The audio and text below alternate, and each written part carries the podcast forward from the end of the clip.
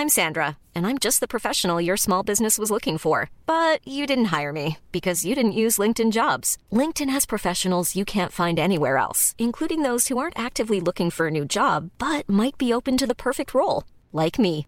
In a given month, over 70% of LinkedIn users don't visit other leading job sites. So if you're not looking on LinkedIn, you'll miss out on great candidates like Sandra. Start hiring professionals like a professional. Post your free job on linkedin.com/people today.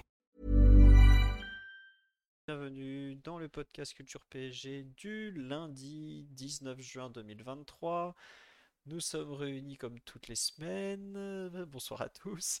Euh, je vois qu'il y a déjà des habitudes sur le live, ce bonsoir à tous. Euh, donc, deux thèmes ce soir au programme. On va forcément beaucoup parler de la nomination attendue et même probable de Luis Enrique à la tête du Paris Saint-Germain. Ce sera le thème principal du soir. On va pas faire semblant. On va quand même normalement euh, parler pas que de ça. On fera dans un deuxième temps un thème mercato, puisqu'on a beaucoup de, rumeurs. Il y a pas mal de, de noms qu'on n'a pas du tout commenté jusque-là. Donc euh, je pense que ça sera l'occasion de faire un tour d'horizon, d'en parler avec vous.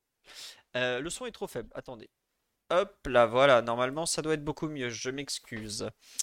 Euh, donc, je disais, Luis Enrique, le mercato, vos, vos commentaires en direct, puisque nous ne sommes que trois ce soir, à savoir, donc moi, comme d'hab.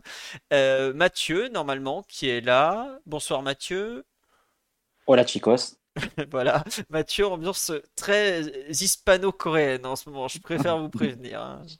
C'est un peu euh, Louis Kang-in, si vous voyez ce que je veux dire. Ensuite, normalement, Titi est là. Bonsoir Titi.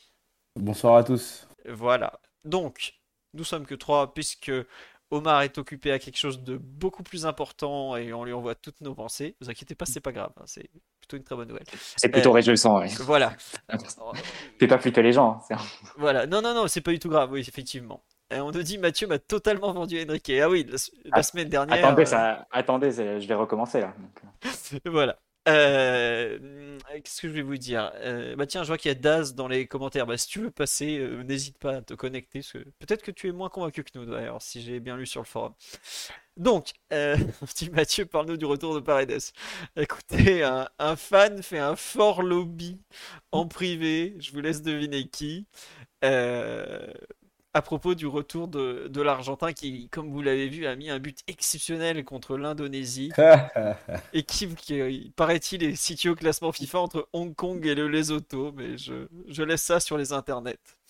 Donc, Luis Enrique s'apprête à devenir le prochain entraîneur du Paris Saint-Germain, à ma connaissance le premier espagnol, puisque je n'en vois pas d'autres. On a eu beaucoup de français, de l'italien, de l'allemand, de l'argentin. Bah, Bah, Unai bah, Emery. Ah oui, oh là, Après, bah, il est basque. Il est, il est basque. J'avais complètement zappé Unai, effectivement. en plus, c'est ton préféré. oui. donc, euh, Bon, c'était pas, franchement, c'était pas le pire. Euh, il nous aura quand même euh, réservé quelques grands moments, notamment face à Luis Enrique. Donc, euh, il il est évoqué un contrat de deux ans plus un an en option. Alors ça, faudra attendre tout de suite, euh, pas tout de suite, dans quelques jours l'officialisation, parce que c'est le genre de détail qui sort de façon euh, précise à ce moment-là. Parce que je vous rappelle par exemple que Messi avait signé 2 plus 1, le plus 1 n'a jamais été activé. Je crois que Tourelle avait signé 2 plus 1 aussi à l'époque, enfin bref. Et, lui, et Pochettino avait signé 18 mois plus 1 et le plus 1 était activé de façon automatique au bout de 6 mois quand il menaçait de partir. On va faire une rubrique qu'on avait pas souvent fait, le pouls du coach donc qu'on lance. Euh, Mathieu, Titi, vous sur le live en très rapide, votre ressenti sur le cette nomination. On va faire comme si c'était fait parce que ça va être super galère. Alors, la dernière fois qu'on a fait ça, c'était Ziyech, c'est un peu foiré. Mais euh, votre ressenti sur un peu cette euh, nomination attendue de de Luis Enrique, tout simplement. Allez Mathieu, en rapide, avant qu'on développe un peu tous les axes qu'on a prévus. Très content. Très content. C'était mon choix préféré parmi les, les noms qui, euh, qui ont circulé. D'accord. Tiens, c'est marrant, c'est que sur ce- à ce moment-là sur Twitch, le train de la hype se lance. Bah écoutez, ça tombe vraiment très bien. Euh, Titi, de ton côté, en, en très rapide aussi avant qu'on rentre. euh, Très, très content aussi. Euh, j'ai beaucoup écouté le, le podcast de la semaine dernière avec Mathieu qui m'a totalement convaincu. Euh, mais même quand on parlait des, futurs coachs, j'avais déjà parlé de Luis Enrique. Moi, c'était mon choix numéro un, donc euh, plutôt content ici. Très bien. Et on nous dit sur live, pas le premier choix. Euh, encore un infiltré d'un club rival. Ah, attendez, club rival, peut-être que l'argent va ne plus en faire un club rival, je sais pas, les leviers et tout ça. Mais plus sérieusement, on me dit aussi, premier coach effectivement qui arrive en ayant déjà gagné la Ligue des Champions sur le banc du PSG, après Ancelotti évidemment. Alors, sur le banc du PSG de QSI, puisque je vous rappelle que Arthur Georges était le vainqueur euh, de la Ligue des Champions 1987, enfin la Coupe des clubs champions 1987 avec le FC Porto, le fameux but de Madjer, il était l'entraîneur de cette grande équipe qui était bah, l'avant-dernière Ligue des Champions du Portugal, puisque Porto l'a regagné après avec, Louis, avec euh, José Mourinho en 2015. Voilà. Euh, de mon côté, très satisfait d'ensemble. Alors, je nie pas que mon choix numéro 1 était le, le, comment dirais-je le, le skater de Bavière, Julian Nagelsmann. Mais euh, de par le problème de l'adjoint, et ben finalement, je trouve qu'on s'en sort pas si mal. Et parce que le problème de l'adjoint me paraissait beaucoup plus important pour Nagelsmann, qui n'est pas un latin, qui n'a pas forcément les connaissances en espagnol, que pour Luis Enrique, qui à mon sens est beaucoup plus adapté à gérer ce vestiaire parisien à forte consonance euh, du sud de l'Europe entre les Italiens et les Espagnols, même les Français, qui sont quand même plus latins que, que germaniques évidemment. Voilà, euh, on nous dit sur live, perso pas emballé, mais Mathieu l'a vraiment bien vendu la semaine dernière, je préfère Nagelsmann. On nous dit troisième choix après Gallardo et Nagelsmann, j'assume les critiques. Vous pensiez quoi d'Allegri? Euh, Moi, je pas, pas, forcément encore contre, mais je crois que tout le monde n'était pas prêt pour le Allegri Ball. Mathieu, si tu veux raconter ta, saison de. Ça, ça, m'aurait fait rire de faire un podcast de deux heures pour présenter Allegri, mais on va devoir passer notre tour, malheureusement. Voilà. On nous dit mannequin Stone Island, Lucho. Ah, c'est sûr que Nagelsmann était plus un mannequin qui habille qu'autre chose, mais bon, c'est comme ça. Euh, on nous dit ça pourra pas être pire que Galette. Non, ça, effectivement, il y avait une vraie rupture à marquer avec l'air Galtier, qui est bon, officiellement pas marqué, mais officieusement quand même, on se doute bien qu'il va pas continuer. Euh, dans les thèmes que j'avais mis, euh, à cet instant et par rapport à son historique, effectivement, on parle de l'Espagne de la dernière Coupe du Monde. C'est la dernière équipe qu'il a coachée, puisque pour ceux qui ne savent pas, donc Luis Enrique a commencé sa carrière de coach avec le Barça B. Ensuite, il est parti à l'AS Roma. Il a fait qu'une saison, c'est 2012-2013, si je me trompe pas. Mathieu, je te laisse. 2011-2012. 2011-2012, mais on pourra reparler du, passage à Rome. Euh, voilà. Ensuite. Beaucoup de gens. Il est parti au Celta Vigo, où il s'est plutôt bien relancé. Il avait une bonne cote hein, en sortant du Barça B, il hein, faut, le rappeler. D'où le fait qu'il signe à l'AS Roma directement d'ailleurs. Il, il avait fait monter en Ligue 2, enfin en Ligue 2 en série, qu'on appelle ouais, ouais. division espagnole. Voilà, c'est ça. Ensuite, il a, fait une saison au Celta Vigo, il, fait, il les met 9ème. Il signe au Barça à l'été 2014. Il fait donc ces trois fameuses saisons avec la MSN. 2014-2015, il gagne Ligue des Champions. 2015-2016, euh, il fait demi-finale contre l'Atlético. Il se fait piéger par. Euh, quoi? Quart de finale. Quart de finale contre l'Atlético. Demi-finale, c'est Bayern Atletico. Ah oui, c'est vrai, avec euh, Griezmann qui va euh, crucifier Neuer notamment. Mm. Et l'incroyable euh, première mi-temps étouffante au possible. Et donc 2016-2017, de nouveau pardon, quart de finale, après un, certain match le 8 mars, il tombe, il tombe contre la Juve et il est éliminé. voilà. De mémoire, après, il, y a il reprend la, la, sélection espagnole après la Coupe du Monde 2018, après leur échec en Russie, où ils se font sortir en huitième de finale contre des Russes bien vitaminés, bien piqûres dans les fesses.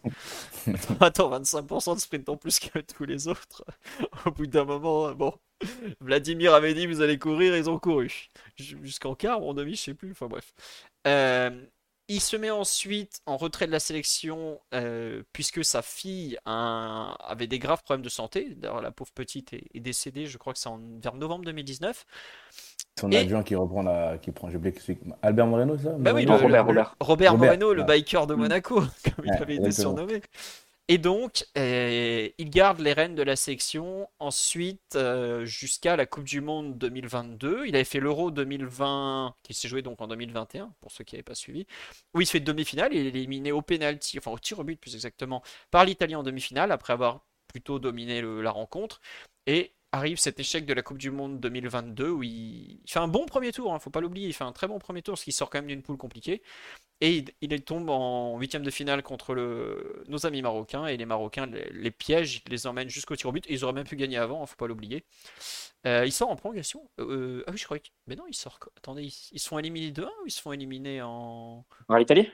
Non, non, au tir au but avec Donnarumma qui est. il, parle du Maroc Ouais, le Maroc. Le Maroc gagne 2 c'est ça? Je me souviens plus. Non, ils sont au tir Non, au c'est au, but. ti- c'est au tir, Ouais, au parce tir au but, le Maroc. Notre ami Sarabia euh, et ce- les Parisiens. Sarabia et Solaire. Sarabia et Solaire. se se.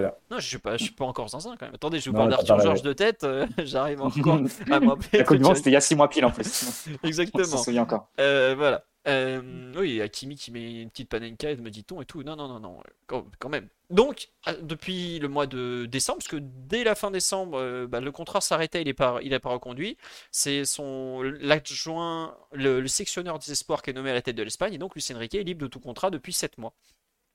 Ce qui ne l'a pas empêché d'être en vacances en ce moment, parce qu'on sait jamais, il faut bien recharger les batteries, mais bon, c'est comme ça. Et donc, euh, contrairement à d'autres, notamment euh, l'ami Nagelsmann, il n'y a pas de problème d'indemnité à, à verser à, la- à quiconque. Voilà.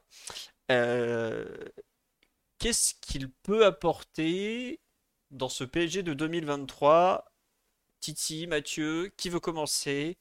Euh, bah allez, Mathieu, je te, laisse vendre euh, Luis Enrique, alias Lucho, le Mathieu. cycliste.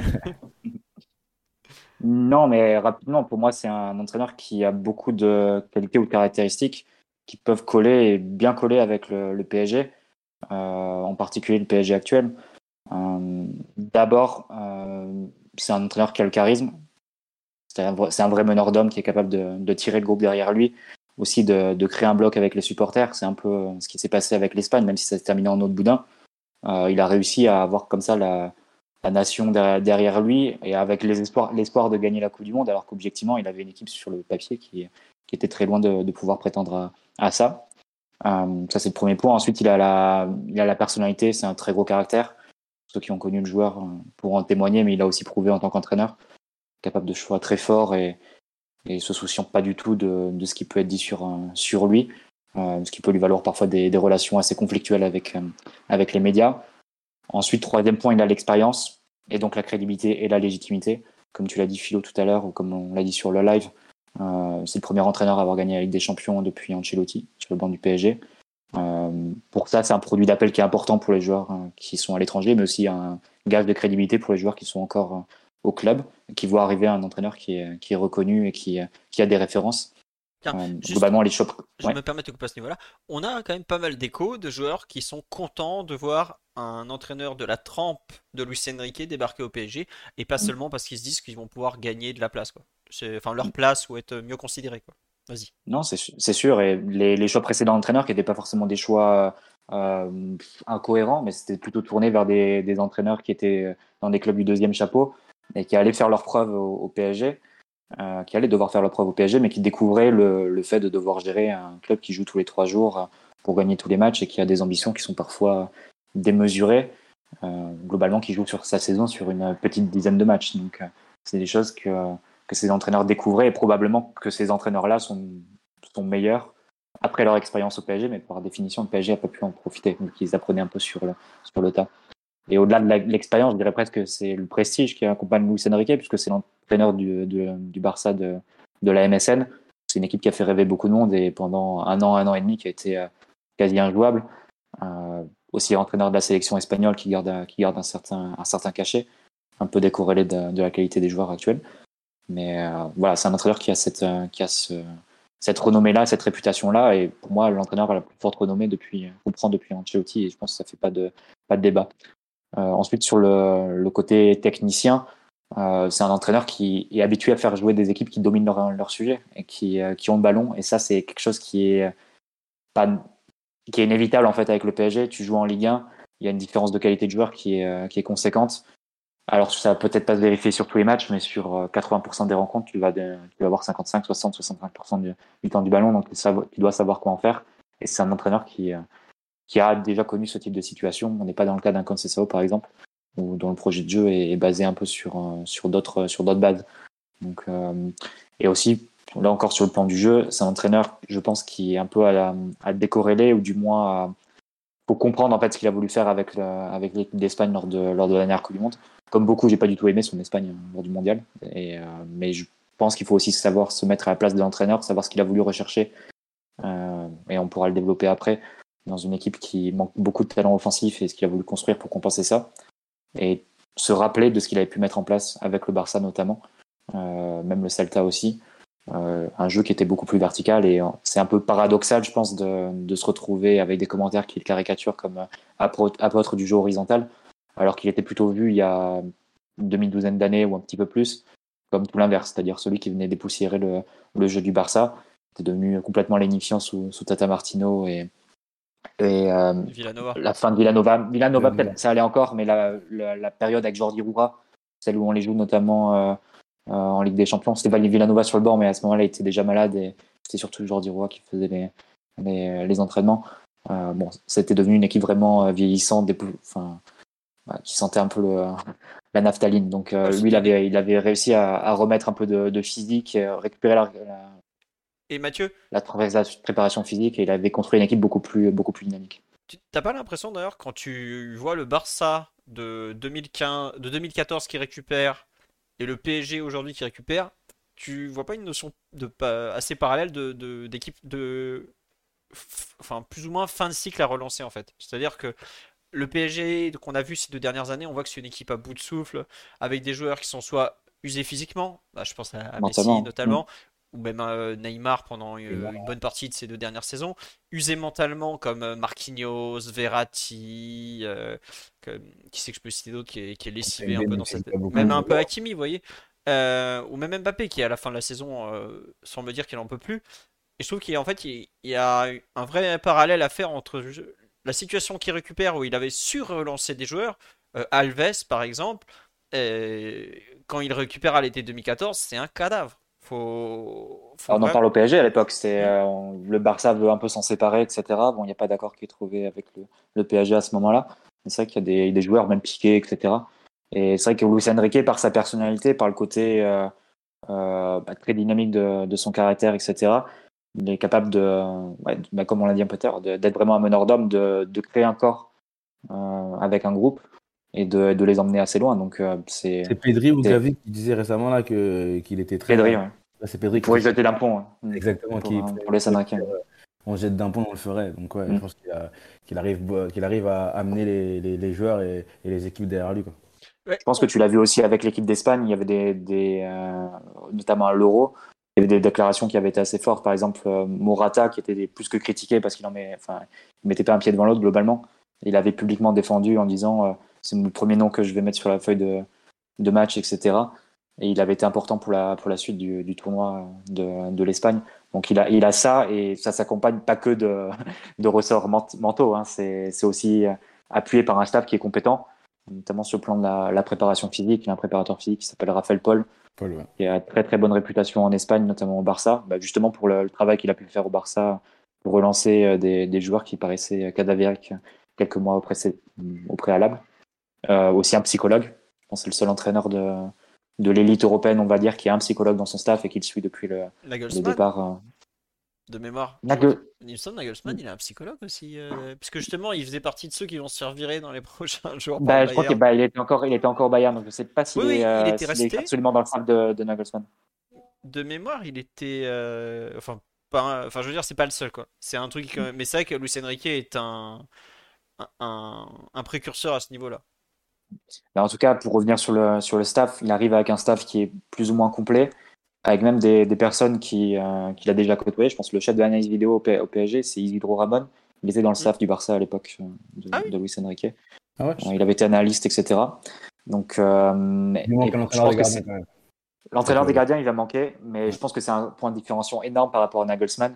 Euh, peut-être que vous avez vu passer l'article de l'équipe où il disait qu'a priori, l'adjoint qui allait peut-être suivre Nagelsmann, c'était Laurent Koscielny. Oui. Euh, à un moment, euh, je ne sais pas exactement comment il a préparé, comment il avait préparé son projet, etc. Mais ça se sentait pas trop bon. Hein. Le, le, coup Nagelsmann entraîneur, Koscielny, Sacramento adjoint, les préparateurs physiques espagnols de Campos, etc. Puis un vestiaire hispano-lusophone. Euh, tu fais une soupe euh, qui, euh, je sais pas, tu mélanges des ingrédients qui ont pas forcément très bon goût ensemble, je pense. Mais tu, donc, pour toutes ces raisons, que... je pense que le choix, le choix Luis Enrique est beaucoup plus cohérent pour moi sur le mm. papier. Euh, voilà, je veux pas faire de dénigrer trop, trop Nagelsmann, mais en plus son expérience au, au, au Bayern, je pense que s'il avait eu les mêmes résultats au PSG, la plupart auraient demandé son renvoi dès la fin de la première saison, et le club aurait, n'aurait pas donné de deuxième saison non plus, de troisième saison non plus. Donc euh, voilà, pour toutes ces raisons, je pense que c'est vraiment le meilleur CV parmi tous ceux qui ont circulé, et les autres avaient des points qui étaient qui me paraissaient rédhibitoires. Donc, euh, on va suivre Lucho. Évidemment, ce n'est pas un gage de, réussite absolue. Je pense que même pour les joueurs que tu recrutes, on l'a vu avec Messi, hein, pense que personne s'attendait, même dans, euh, enfin, qu'il ait un rendement aussi en deçà de, du minimum qu'on pouvait attendre. Euh, donc évidemment, pour, a fortiori pour un entraîneur, euh, tu peux pas avoir de garantie par avance, même si Guardiola et Klopp arrivaient, tu pourrais pas dire que dans le contexte du PSG, avec les joueurs du PSG, ils pourraient, ils pourraient développer leur, leur projet. Puis même... sans que ce soit une garantie, je pense que c'est le CV qui apporte le plus de, de comment dire, de certitude, de caractéristiques qui collent avec ce qu'on peut attendre du PSG. Ouais, tiens, juste on me dit sur la live, ouais, faut pas comparer le PSG actuel à, ce que le au Barça qui récupère en 2014. Le Barça qui récupère en 2014, euh, c'est une équipe qui a pas gagné un titre de la saison. C'est une équipe où Messi se fait siffler au camp nou tellement il marche, avec la fameuse stat comme quoi le gardien est euh, plus euh, bougé sur un match que Messi. Il récupère une équipe de cadavres je, regrette, c'est un Barça dégueulasse qui récupère. C'est pas le Barça de la MSN, il a les joueurs, mais c'est lui qui le construit. Et ça commence pas bien du tout d'ailleurs, puisque euh, il perd au Parc des Princes 3-2 en étant euh, face à un PSG qui était pourtant pas bon en début de saison. Il y a euh, toute la recherche de. Comment ça s'appelle qui est suspendu pendant 6 mois après le. Exactement. il est suspendu 6 mois après la Coupe du Monde. Il a avec Messi. Je crois qu'avant le match à, Noeta, c'est presque. On demande sa tête. Hein, ah, c'est un qui tout dos pour lui. Le match à Noeta à San Sébastien face à la Real Sociedad. Si le Barça perd, c'est possible que Luis Enrique quitte son poste parce qu'il avait réussi à, à rentrer un peu dans l'art de Messi. Donc c'était un peu. Forcément, il jouait gros là-dessus. Personne, aucun entraîneur l'avait fait jusqu'à présent. Et pour revenir sur ce que tu disais, le Barça 2014, c'est le Barça qui perd la Liga face à, à domicile face à l'Atlético Madrid. Exactement. Ils font 1-1, c'est ça, alors qu'ils doivent gagner. Ou ils perdent même 1-0. Le... Non, je crois qu'il y a match nul. Le but de Godin sur corner, ouais. Ouais, c'est ça.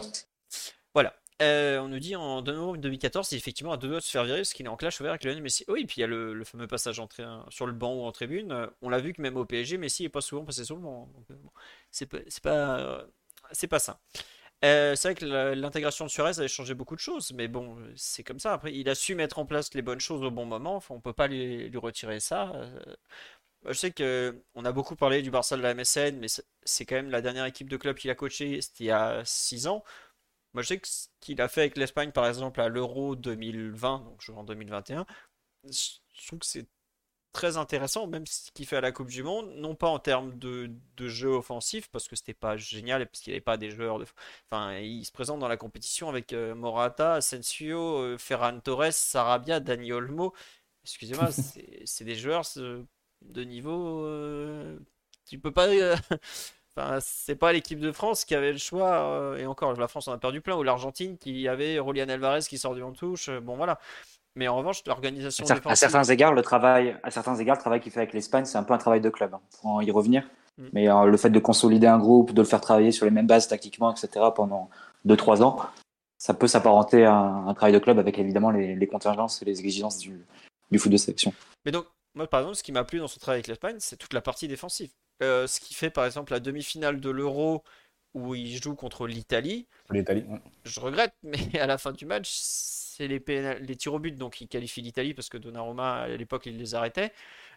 Euh, la meilleure équipe sur le terrain, même Mathieu tu le diras, c'est quand même l'Espagne, assez largement ce jour-là par exemple.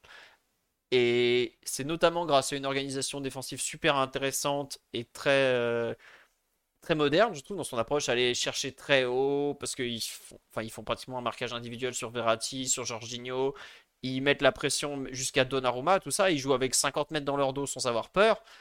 Bon, euh, moi, ça des je vois un, entraîneur qui n'est pas figé dans le passé, qui ce jour-là tente pas de jouer comme le, Barça il y a 10 ans et, tout ça. Et vraiment, son côté euh, meneur d'homme, euh, sa capacité à, ne pas s'incliner face à un CV est forcément quelque chose qui nous parle. Parce qu'en tant que supporter du PSG, depuis deux ans, on, enfin, on, voit, on a vu des carpettes en tant qu'entraîneur. Je suis désolé pour eux, mais ils se sont trop inclinés. J'attends de lui qu'il ne s'incline pas face à certaines personnalités, au contraire que ce soit lui qui impose la sienne. Alors après, évidemment, euh, enfin, il va pas se fâcher avec toutes ces stars, il n'est pas complètement débile non plus. Le but, c'est de gagner des matchs et il reste entraîneur. Mais voir ce qu'il est en mesure de proposer, par exemple, dans l'organisation défensive, comment il va réussir à impliquer un peu tous les joueurs, parce que ça reste aujourd'hui une clé pour gagner au plus haut niveau. Est-ce qu'il sera en mesure de faire des choix où Euh, il mettra, bah, il ira jusqu'à mettre un gros nom parce qu'il y en aura forcément qui vont, qui vont morfler. hein. C'est, c'est au bout d'un moment, quand on a des idées et il en a, quand on veut mettre des choses en place et qu'il, euh, il y aura forcément des laissés pour compte. Faut quand même, euh, il y aura, il y aura des chouchous de vous, de moi, de tout le monde qui seront mis sur le côté. C'est comme ça. C'est un entraîneur qui a des idées qui n'hésitera pas. Il a quand même envoyé Xavi sur le banc de touche en 2015, il a envoyé Messi pour une courte période. En équipe d'Espagne, il a quand même dit à Sergio Ramos, t'es mignon, mais c'est terminé. Euh, Piqué, de mémoire plus ou moins pareil. De chut, hop, ça correspond pas, voilà. Donc il y aura de la casse. Mais j'attends de voir à quel point il va être en mesure d'appliquer des idées finalement plutôt modernes. Je pense notamment en termes d'organisation défensive. Après, offensivement, Mathieu et Titi en reparleront peut-être, mais moi c'est vraiment plutôt la partie défensive qui m'intéresse parce que je trouve que le PSG qui défend mal depuis des années. Euh, comment il va réussir à appliquer ça? Ça me paraît être un peu une des clés de son passage et j'espère vraiment qu'il va euh, bah, mettre des choses en place. Et il y a un truc qui m'a... J'ai quand même pas mal cherché, lu, euh, écouté des avis de gens qui le connaissent mieux que moi. Quelque chose qui me plaît beaucoup dans ce que j'ai retenu, c'est en fait, il va beaucoup travailler, plus que de travailler sur l'adversaire, il va travailler sur son équipe. Et ça nous renvoie un peu aux, propos qu'on a eu avec Tourelle, qu'on a eu avec euh, Pochettino, un peu avec Galtier aussi, c'est euh, faut qu'on soit notre propre benchmark. Et justement, j'attends pas qu'il s'adapte à l'adversaire, ça c'est un truc au PSG, euh, c'est impossible en fait, parce que bah, ton adversaire s'adapte trop par rapport à toi et tout ça. Mais j'attends justement que le niveau d'exigence moyen augmente. Parce que il a cette exigence, parce qu'il a connu le top niveau, il est allé au bout, il a construit la- un des grands trios mythiques d'attaque, même si certains diront que c'est facile. Bah écoutez, je vous laisse aller le faire. On a vu. Non, non, il y a eu quand même des ajustements avec Rakitic, Voilà. etc. Mais il a fait pas mal de choses. Voilà. Mais donc j'attends vraiment qu'il soit euh, dans ses idées jusqu'au bout, quitte à faire, quitte à ce qu'il y ait de la casse, et bah tant pis, il y aura de la casse, il y aura des joueurs qui devront partir alors qu'ils ont eu une grande histoire, et bah c'est comme ça, c'est tant pis. Mais euh, qu'il soit en mesure d'amener ses idées, ses joueurs avec lui, qu'il ne qu'il transige le moins possible, parce que c'est comme ça, il faut au bout d'un moment que, ça avance et qu'il euh, comment dire qu'il euh, je sais plus ce que je veux dire en fait je lis en même temps le live. En me disant est-ce que j'ai des noms en tête? Bah moi par exemple je pense que tous les trentenaires de l'équipe ont très chaud très très chaud. Parce que on a beau me dire euh, Verratti Neymar ils vont en profiter quand je vois le ménage qu'il a fait dans l'équipe d'Espagne euh, je suis pas certain que ça soit c'est quand même un cas, c'est entraîneur qui a des l'équipe, euh, C'est l'article du soir de l'équipe. Sur euh, Neymar et, et Verratti qui ouais pourrait euh, en profiter. Mais quand je le lis, l'article, il y a beaucoup de suppositions et je suis pas sûr qu'il y ait tant d'informations que ça. Euh, par exemple, euh, par défaut, euh, un mec comme Ugarte apparaît comme euh, très en danger. Bah, euh, Luis Enrique, il va aussi voir que chaque milieu adverse fait 70 mètres avant d'être intercepté quand il joue contre le PSG.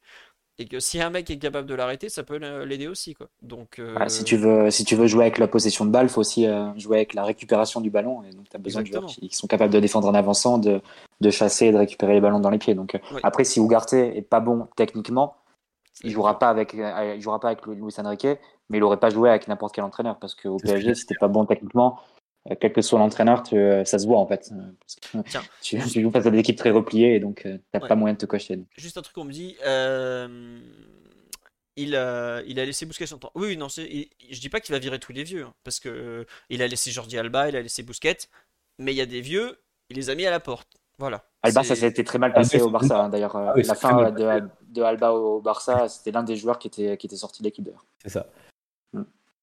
Titi, sur un peu ce que tu penses qu'il peut apporter à ce, ce PSG de 2023. On me dit adios Fabien Ruiz. Par exemple, juste, je te, je te laisse la parole après.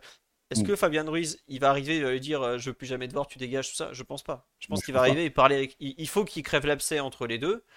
Euh, parce- Alors pour ceux qui ne savent pas ce qui s'est passé, en gros, Fabien Ruiz c'est un joueur que Luis Enrique a vraiment installé en sélection. Il était plus ou moins, en tout cas, un des joueurs des, allez, 10 à 15 qu'il utilise le plus.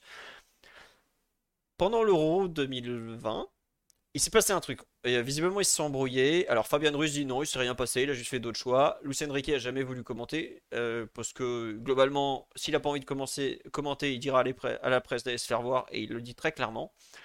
mais il l'a jamais rappelé en section. Vous voyez, la première partie de saison de Fabien Ruiz vers septembre, octobre, novembre, c'est plus ou moins ses meilleurs mois avec le PSG.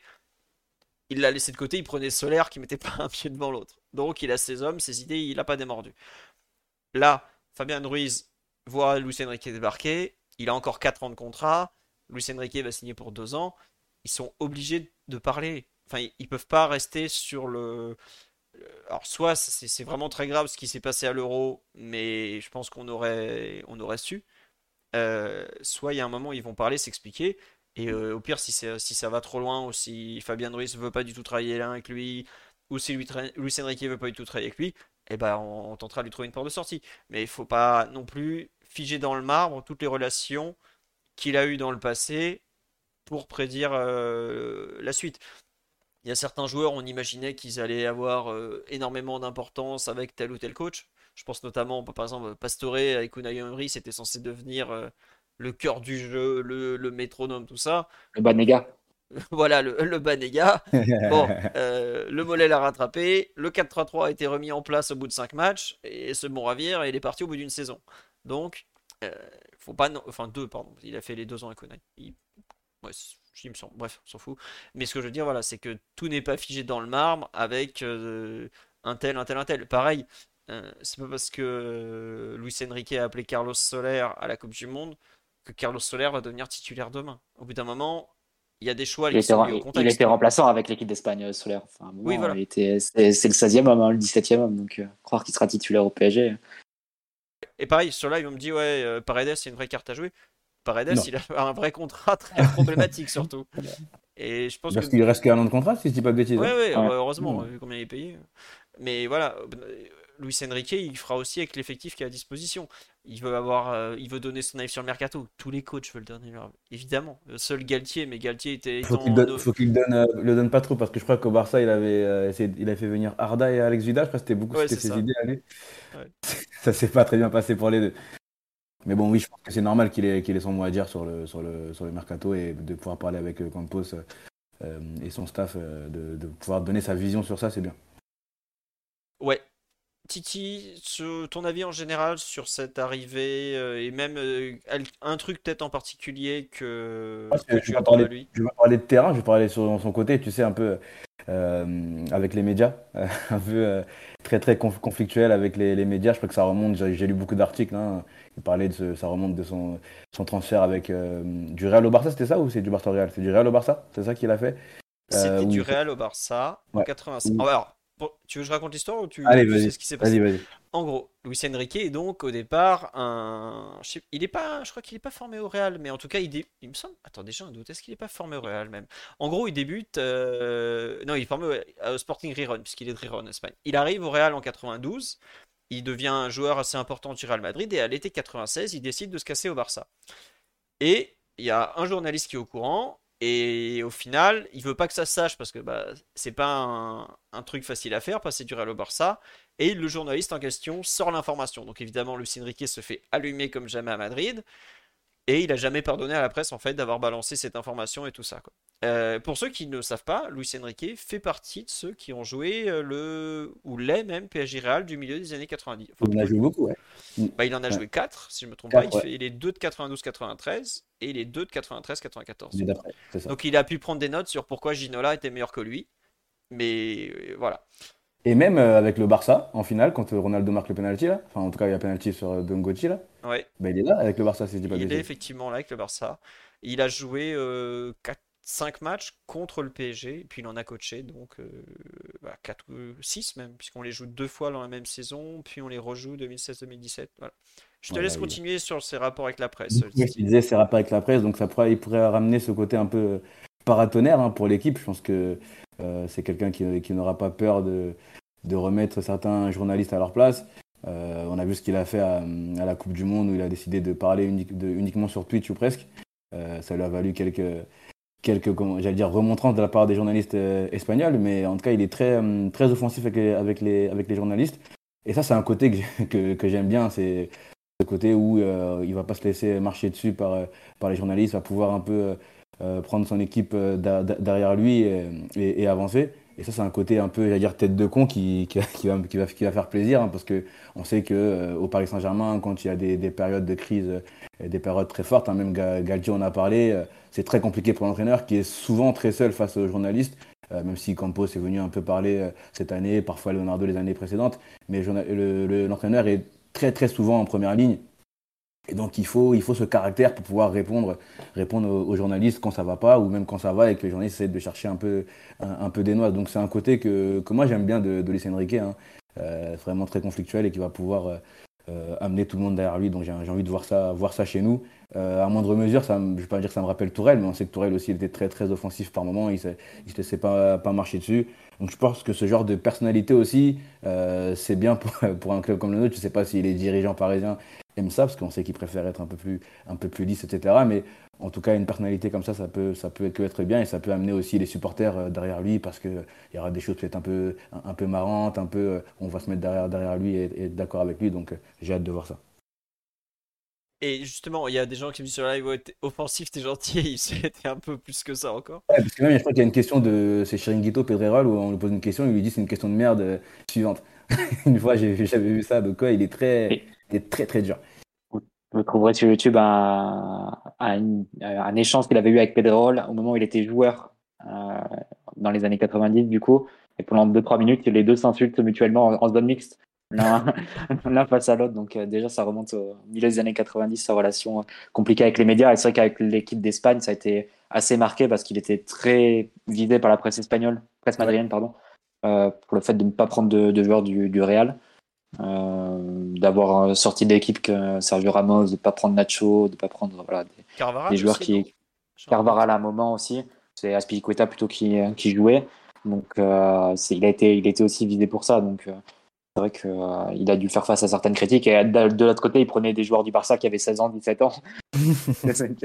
il était vu de façon très très négative à Madrid. Et la presse et le Real, ils ont, bah, comme vous savez, un pouvoir médiatique quand même très puissant en Espagne, des relais médiatiques qui sont très puissants. Donc, euh, tous les jours, il y avait un peu le, le matraquage de Marca, de la copée, de, du Chiriquinto et sur tous les formats. Et même au-delà, euh, je parle de sur ce côté-là, mais c'est aussi le fait qu'il ait connu du coup un grand club dans lequel où il y a une pression médiatique sûr. énorme et il va, il va retrouver ce, cela au Paris Saint-Germain et donc il, il, saura normalement aussi gérer ça et faire avec, que ce soit en club ou avec la sélection comme vous venez de le dire. C'est quelque chose qu'il a connu, donc euh, il n'aura pas peur de ça, il va pas découvrir comme par exemple Galtier a découvert cette année. Quoi. C'est sûr que ministre des Sports, il a déjà fait au Barça, tu es, un peu sous le feu des, des, critiques aussi. C'est ultra exposé. Tu passes après, enfin, t'entraînes les meilleurs joueurs de la planète. Tout le monde t'observe. Donc c'est forcément un poste qui est, qui est, très très exposé à Rome aussi, évidemment. C'est aussi une place qui est, qui est mm. bouillante. Ah, il y a parfois des attentes qui sont. Ouais, qui a, qui, a des, qui a des attentes qui sont parfois euh, peu raisonnables et pas en lien avec la qualité des joueurs.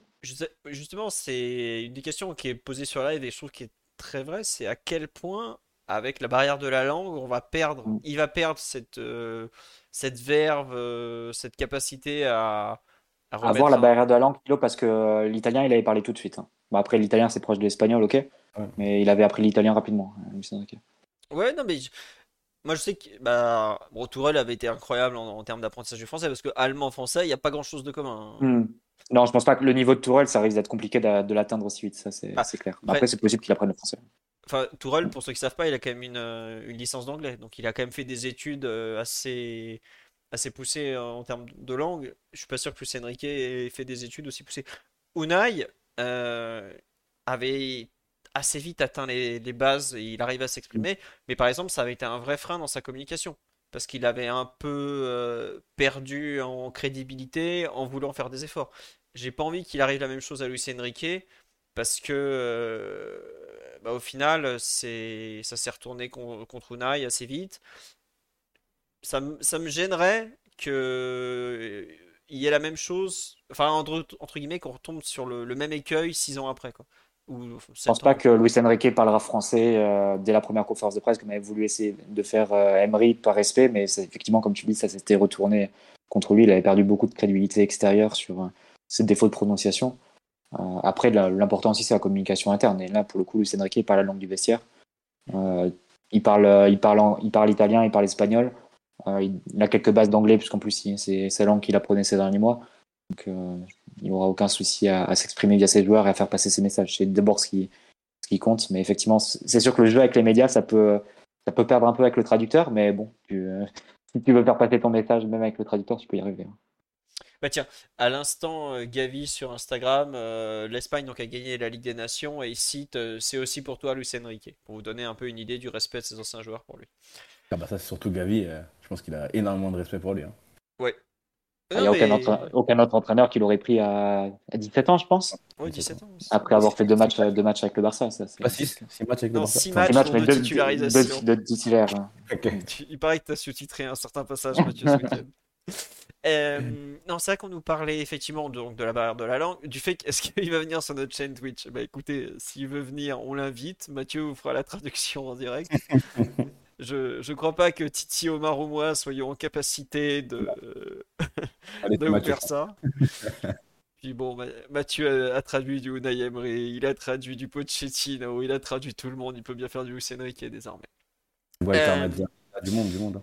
Hein. Ouais.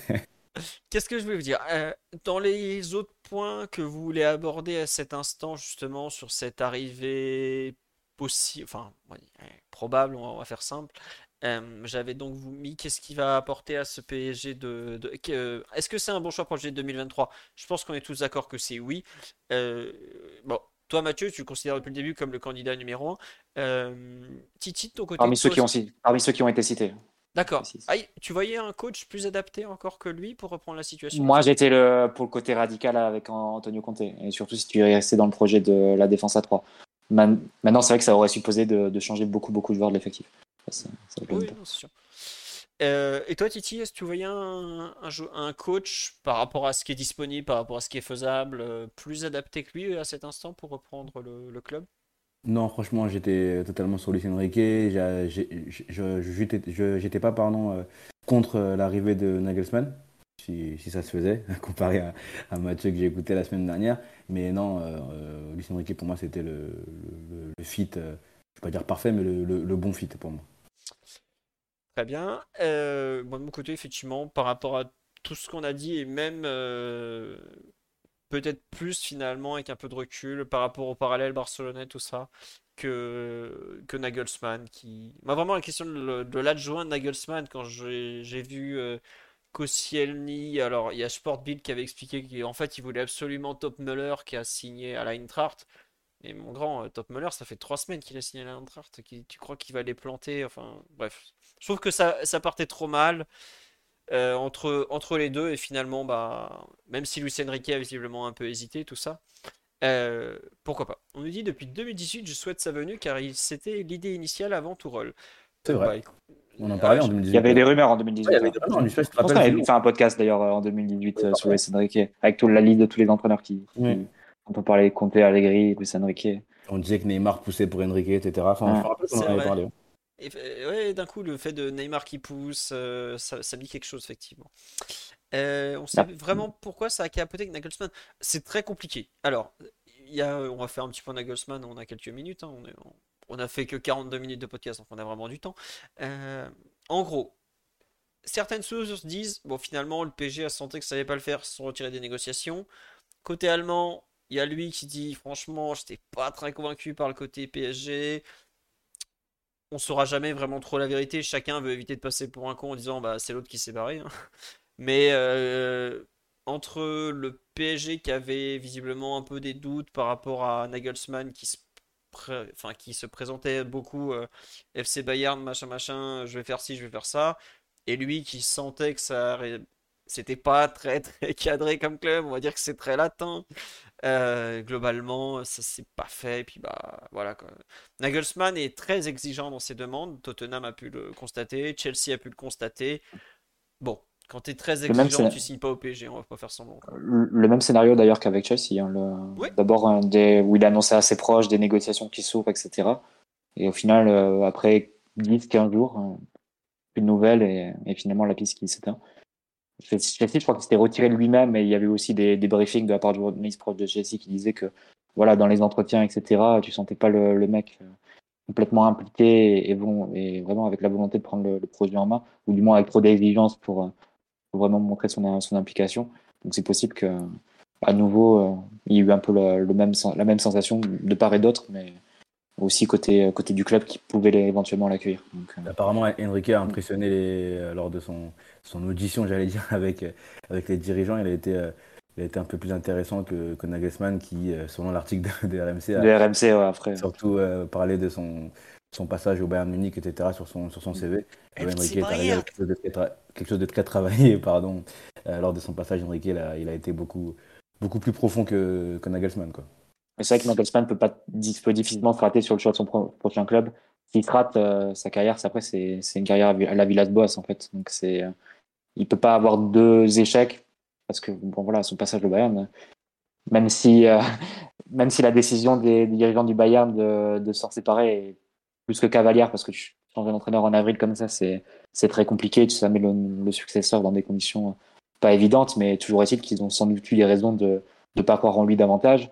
Et quand ils ont eu l'opportunité de prendre euh, Thomas Tuchel, bah, ils ont à un moment jugé que c'était préférable de, de, construire quelque chose avec Tuchel plutôt qu'avec Nagelsmann. Donc, euh, je pense qu'il y avait quand même malgré tout des, des, raisons. Après, le timing sans doute était mauvais, mais euh, le, ce qu'ils ont dû voir au Bayern, le, c'est pas forcément auguré de, de, super choses non plus. Les mecs qui l'ont viré se, font, se sont eux-mêmes fait virer trois mois plus tard. Hein, non, mais parce que, parce que virer à ton entraîneur en avril, effectivement, ça n'a pas, du tout, pas du tout payé. C'est ah vrai que c'est une connerie. Mais je pense qu'il y avait quand même des motifs et des, des, raisons techniques derrière. Donc, non, non, mais... Ils n'ont pas pris. Bah, juste parce que sa gueule ne leur revenait pas. Quoi. non, mais je sais pas si tu te rappelles. Au-delà de les podcasts autour de Bayern PSG avec ça, notamment, il nous disait euh, Nagelsmann a intérêt à passer parce que s'il se fait sortir par Villarreal en quart, puis par le PSG en huitième, monsieur, euh, terminez bon sort, la, porte elle est là quoi. Et d'ailleurs, bon bah, il a passé le Bayern de Galtier et il va aller plus loin pour une défaite à Leverkusen avant la trêve. Ils ont profité de la trêve. Bon, finalement, pour pas faire grand chose parce qu'ils ont pris. Euh, pendant qu'il était au ski. Pendant qu'il était au ski. Il, avait donné beaucoup de semaines de vacances aussi pendant la trève. Euh, ouais, ça, ça n'a pas été apprécié non plus par certains. Ben, ça, par exemple, c'est les, les vieux qui avaient dit non, mais donc les vieux dirigeants mais c'est pas possible de donner 4 semaines de vacances en milieu de saison, ça n'a aucun sens. Quoi. Forcément, ils n'arrivent pas. À à, reprendre le rythme après. Et c'est vrai que la reprise avait été compliquée. On me demande sur live comment ça se fait que, enfin, en quoi Lucien Riquet a impressionné pendant les entretiens? Je pense tout simplement qu'il arrive, il sait exactement ce qu'il veut faire, il sait euh, comment parler aux dirigeants, il a les idées claires. Et voilà, ça avance. Euh. par exemple, il y a un, exemple hein. célèbre, c'est Laurent Blanc qui se présente à Lyon, qui est archi favori, qui est en claquette. Rudy Garcia, qui, ils le reçoivent, bon, par politesse, et puis en deux entretiens, ils font non, mais attendez, on peut pas nommer le touriste. Il n'avait pas déjà fait le coup à la Roma, déjà, un peu euh Ouais, c'est ça. Hein. Et bah, il a encore fait le coup au Napoli, quoi. C'est le king des entretiens d'embauche. Après, bon, il a quand même un, petit CV. il a mis Lyon en demi-finale Ligue des Champions en se payant Guardiola, quand même. Donc, faut pas l'oublier. Mais. Euh, il, a, quand même une bonne aussi. Euh, dire, euh, enfin, une bonne légitimité là-bas avec ce qu'il a fait avec la, avec la Roma, un peu, euh, Rudy Garcia. Donc je pense qu'ils ont un peu euh, des bons souvenirs de lui. Donc c'est aussi logique. Enfin, logique. C'est aussi compréhensible ce, passage au Napoli pour lui. Non, non, non, c'est sûr. Mais bon, voilà. En gros, l'entretien d'embauche pour les entraîneurs, ça peut un peu. Ça veut un peu. Bon, je vais pas dire ça veut un peu tout et rien dire, mais il y en a qui savent bien les préparer, qui savent les préparer tout court pour certains, et, d'autres non. Donc, moi, j'ai aucun doute que Luis Enrique, qui a quand même 5 56 ans, si je me trompe pas. Entre 53. 53. Bon, voilà. Mm. Il a l'expérience, il a la bouteille, il sait parler, il a affronté euh, la presse catalane, la presse madrilène, euh, même toute l'Espagne globalement contre lui. Ah bon. Euh, la presse italienne, je crois qu'il a mis Totti sur le banc. aussi, oui. Bon. Et puis il est dans le milieu depuis toujours. je veux dire, il, il, a 53 ans, il a débuté en pro en 89, donc il devait avoir 18 ans à peu près par là, j'ai pas fait le calcul. Là il sait toute sa vie de football, de haut niveau, tout ça. Euh, on dit il va faire une boucherie de gore. Je pense qu'effectivement, il y aura des tacles envoyés en conférence de presse, mais il y aura aussi des moments où la presse le rattrapera. Ça fait partie du jeu. Il y a des coachs qui sont durs avec la presse et qui sont forcément bah, durs, qui se font aussi fortement critiquer. D'autres qui sont très doux avec la presse, qui savent très bien s'en sortir, qui bah, des fois vont être moins égratignés c'est un peu la, personnalité de chacun vis-à-vis des médias, de ce qui est le C'est vrai, que, tu laisses un peu des plumes là-dedans. Et c'est vrai que quand tu te rappelles la fin de son aventure au Barça, euh, il termine un peu lessivé. Euh, il officialise son départ entre, les, entre le, match aller et le match retour face à nous. Mais officieusement, il le dit dès septembre à Bartomeu qui ne prolongera pas. Donc c'est, il était sorti un peu, un peu lessivé et c'est vrai que le Barça, en plus, c'est, aussi une lessiveuse pour, pour les coachs. C'est un club très, très intense et complètement sous, sous les feux des, des projecteurs et des médias. Donc, c'est, je pense pas que ce soit un coach pour le très long terme à, Paris parce que quand tu mets autant d'intensité, etc., dans ton travail, tu finis par être ton propre combustible, on va dire. Mais euh, c'est aussi, euh, tu as aussi besoin de cette passion et de cette, de cette flamme un peu pour, pour lancer un club qui est en état de. Enfin, qui, comment dire Qui végète. Hein. Je ne sais pas comment le, qualifier autrement, mais la fin de saison ou la dernière demi, enfin, la demi-saison qu'on vient de vivre, elle est quand même très, très, très triste euh, à tous les niveaux de l'environnement du club. Après, 3 ans, c'est un bon cycle, hein, Mathieu. 3 ans. Non, c'est clair, c'est beaucoup. Hein, mais mais c'est vrai que tu as, as, une usure, as une usure naturelle dans des clubs comme ça. Et tu fais pas c'est très rare d'avoir 5, 6, 7 ans. Et des entraîneurs qui font ça, en général, ils ont le pouvoir total de décision sur le club. Les Guardiola, Club Simeone. C'est-à-dire que les, quand il y a une usure qui se crée, c'est les joueurs qui vont changer, qui vont, sortir, qui vont sortir. Et, c'est ce que vous voyez actuellement avec Manchester City. Il faut partir Cancelo, il faut partir Walker, ils vont peut-être faire partir Bernardo Silva. Ils ont fait partir Sterling, ils ont fait partir Fernandinho, etc. Donc, euh, au final, c'est comme ça que tu te renouvelles. C'est pas l'entraîneur qui va changer, c'est les joueurs. Mais en général, dans la plupart des clubs, c'est l'inverse. Et c'est aussi logique que ce soit ça. Et ce qu'avait dit euh, Luis Enrique aussi, euh, quand il est parti du Barça, il a dit à un moment, il y a besoin que quelqu'un d'autre arrive et, raconte l'histoire d'une autre façon, en fait. Et c'est vrai que c'est un peu naturel. Tu as besoin pour les cycles, pour des cycles, pour des questions de cycle, que des, euh, que voilà, qu'ils soient assez resserrés et que c'est des roulements assez, assez fréquents. Et on me dit cela, il doit rester à long terme. S'il estime que son discours ne passe plus, et c'est long, deux ans, trois ans dans un grand club. Aujourd'hui, c'est des cycles la plupart du temps assez courts. Alors, il y a les deux exceptions anglaises, euh, Club Guardiola, qui sont là depuis 6 euh, ans et 7 ans, 8 ans, je sais même plus tellement c'est long. Mais la plupart des, des, grands clubs, ou même de tous les clubs de bon niveau, euh, et sort les coachs et ça dure 2 ans, 3 ans. Bah, euh, Nagelsmann, ça a duré un an et demi au Bayern. Euh, Tourelle, ça a duré euh, quoi Un an, même pas deux ans Chelsea. Chelsea. Voilà. Bon après, mm. il y a des clubs Chelsea, Real Madrid, même Bayern, ça change régulièrement d'entraîneur. C'est aussi des philosophies. Je pense pas que le PSG soit un club assez stable pour avoir un coach qui va durer comme ça 3, 4, 5, 10 ans. C'est, j'ai envie de dire, c'est, c'est pas vraiment dans l'ADN du club en fait, tout simplement. Quoi. Donc euh, le PSG est un club qui lessive ses coachs. Et je pense que le, avec la direction qatari, donc euh, où tu es, très mis en avant parce que le président est peu présent, que ce soit physiquement ou médiatiquement, l'actionnaire est très loin, donc il est encore moins présent. Le directeur sportif, même quand c'était Leonardo, premier passage on l'a beaucoup vu, le deuxième passage on l'a pratiquement pas vu.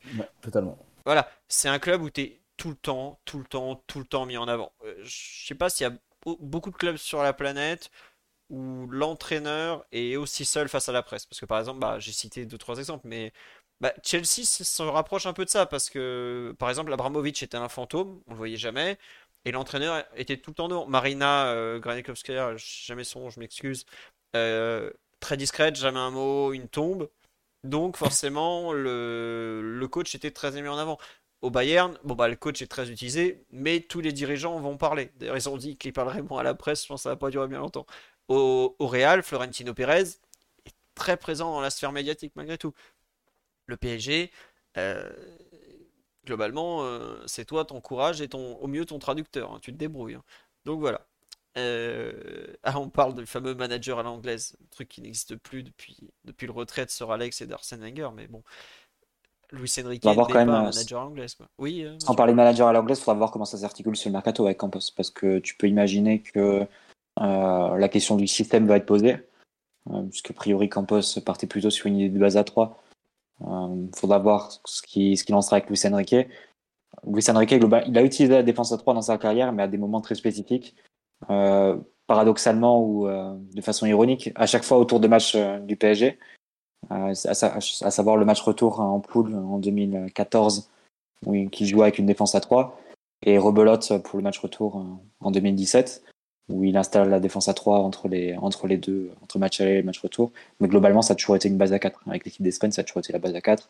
Globalement, même avec toujours un, pivot simple, un joueur devant la défense et, et deux milieux relayeurs. Donc, à, voir comment, comment ça va s'articuler, si des pistes peuvent changer. Il euh, faudra sans doute suivre à cet égard l'avenir de la piste Lucas Hernandez.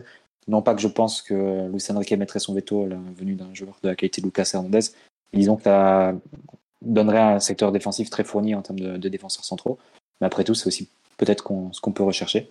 Évidemment, ça impliquerait aussi de, de, revoir beaucoup comment le milieu de terrain sera, sera, sera fourni. Regarde aussi à cet instant, comptez tous chez vous combien de défenseurs centraux valides nous avons. bah, Aujourd'hui, on prenait l'effectif, il y a Marquinhos, voilà. Voilà. Compte pas, compte pas Skriniar, quoi. Skriniar arrive. Bah oui, mais Skriniar, il arrive. Bon, déjà, il faut que ça se confirme. Bon, faut qu'il passe la visite Michael. Bon, il a rejoué là. Voilà. il, a joué un match de 90 minutes en Islande en 5 mois, quoi. Vichabou. Mm. Euh, allez, on va compter Danilo. Euh, Diallo, on sait pas quand est-ce qu'il revient, on sait pas dans quel état exactement il revient. Danilo, euh, au départ, c'est un milieu de terrain. Alors oui, c'est un défenseur central de fortune, tout à fait. Danilo, il jouera pas, il jouera pas milieu de terrain avec Luis Enrique. Ah, ça, ça, je, bah, je, serais assez surpris, honnêtement. voilà. mais Presnel, au mieux, il revient octobre, novembre, et il revient d'une blessure très, très compliquée. Mm, mm, euh, aujourd'hui, quand je, comprends Luis Campos quand il dit défense à 3, tout ça, mais il manque beaucoup, beaucoup de joueurs. Quoi. Euh, la préparation, je ne serais pas surpris qu'on commence avec une défense à 4 parce qu'on n'a pas assez de joueurs, tout simplement. Donc, euh, et après, on a de la chance, c'est que dans tous les profils qu'on cible, pardon, que ce soit euh, bah, Skriniar, il a joué à 4 euh, la moitié de sa, même les deux tiers de sa carrière en sélection. Euh, il joue à 4 là, à 22h, il y a eu un article publié sur le site, on parle de son match avec la Slovaquie en Islande, il a joué défense à 4 et axe gauche pour vous dire. Mm. Lucas Hernandez, défense à 4 à l'Atlético tout le temps, défense à 3 avec Nagelsmann, il s'est joué toutes les positions, c'est pas un problème. Marquinhos, bon en théorie, s'est adapté. Tous ceux qui étaient déjà là au PSG l'année dernière, ils savent un peu plus ou moins s'adapter. bon, euh, quand je joue à 3 ou à 4, c'est pas vraiment un souci pour les défenseurs. Ça a, à mon sens, plus d'impact pour les milieux de terrain et ou les attaquants. Mais faut pas, je pense, se formaliser à cet instant sur la défense à 3. La défense à 3. Attendez, euh, aujourd'hui, on n'a même pas assez de joueurs pour jouer à 3. Donc, euh, attendons. Non, mais là, le, milieu de terrain risque d'être pas mal changé. Il y a aussi ce que ça peut changer en termes de, de plan pour Verratti, pour Neymar.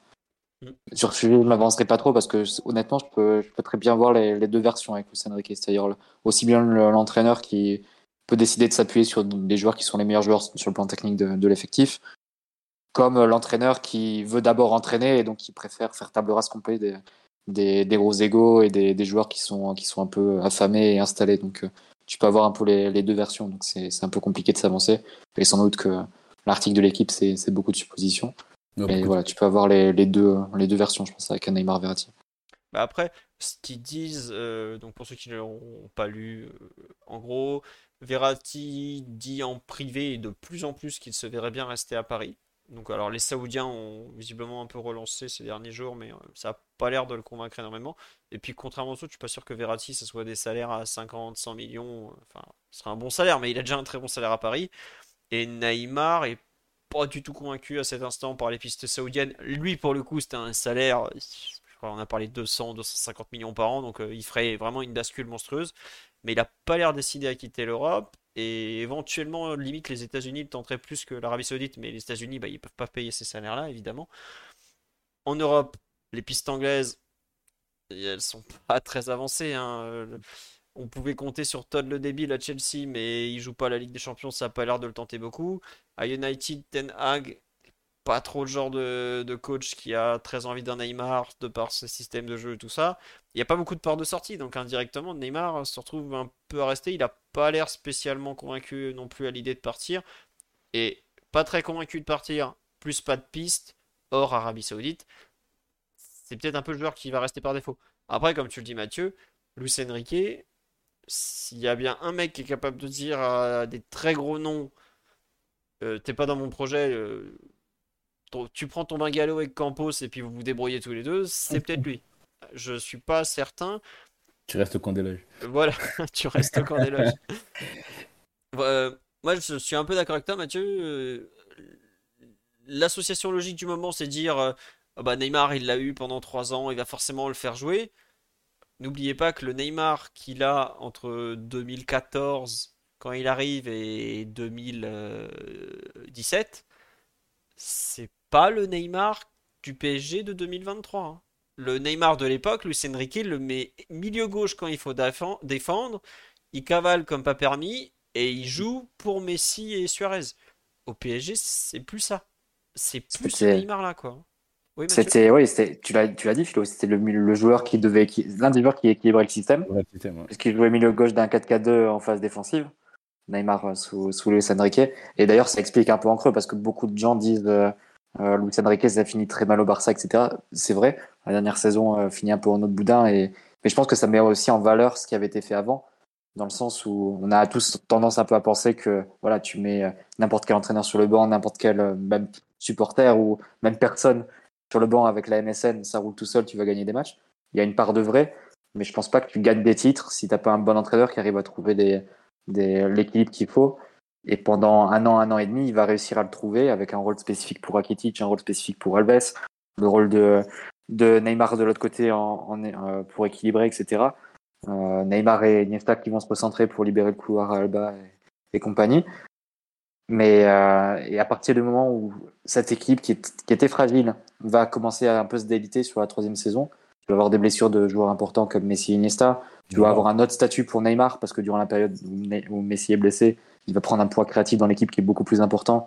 Et euh, voilà, c'est un joueur qui va, qui va aussi euh, prendre des responsabilités supplémentaires au sein de l'équipe et qui a plus forcément se contenter de faire le, joueur d'équilibre pour sur le côté gauche. Tu as le départ de Daniel Alves pour la Juve, qui n'est pas vraiment remplacé. Tu as la baisse de niveau de Rakitic. Et tu vois que le château de carte un peu se- s'effondre, entre guillemets, et tu vas voir une équipe où globalement, bah, tu retombes sur des défauts qu'on a pu voir avec le PSG, où tu n'as plus vraiment l'équilibre euh, entre la phase offensive et la phase défensive, et qui peut se faire vraiment cartonner par des équipes qui sont, qui sont bien au point tactiquement. Donc, euh, c'est, je pense que indirectement, ça met aussi en valeur le travail qui avait été fait sur les deux premières saisons, de comment équilibrer cette équipe, parce que, voilà, au final, euh, même si ça peut, tu peux gagner des matchs tout seul avec ce trio-là, tu gagnes pas des titres tout seul, en fait. Il faut vraiment trouver un équilibre et, comment faire tourner ce, vestiaire d'abord, parce que déjà, c'est trois stars sud-américaines qui, tous de, pays rivaux, euh, qui, ça aurait pu mal se passer entre les trois, aussi sur le terrain. Donc, euh, globalement, c'est, a posteriori, tu peux aussi valoriser ce qui avait été fait euh, à ce niveau à la mécène, ça, ça tombe pas non plus du ciel tout seul. Ah non, pas du tout. Bah, enfin, si la MSN tombe du ciel, je sais pas si vous avez suivi les deux dernières saisons au PSG, mais équilibrer un trio d'attaque, Mm. c'est pas simple en fait. Ah, c'est un métier. hein. C'est- Bah, c'est comme comme dire que voilà Ancelotti c'est un entraîneur euh, complètement euh, euh, banal parce qu'au final il, il a juste la chance de tomber sur les meilleurs effectifs à chaque fois et bon parado- bah, ok il va gagner avec des champions à chaque fois mais bon après tout il est le meilleur joueur il, il y est pour rien donc donc tu peux pas vraiment tenir ce, genre de raisonnement de façon sérieuse c'est un métier à part entière jouer euh, entraîner des, effectifs avec de, forts talents offensifs et parfois un peu déséquilibrés et on a bien vu au PSG que c'est pas euh, possible pour tous les entraîneurs Euh, pour revenir sur Luis Enrique, une question qui est intéressante et je pense qu'on on fera Elton, qui est donc on avait eu pour un, podcast un Barça PSG il y a quelques années qui, qui reviendra. Là, il pouvait pas ce soir parce qu'il était sur France Grèce. On, euh, on nous dit qu'est-ce que les, les jeunes peuvent attendre euh, de lui. Bah, aussi bien en sélection qu'au Barça, il en a quand même lancé quelques-uns.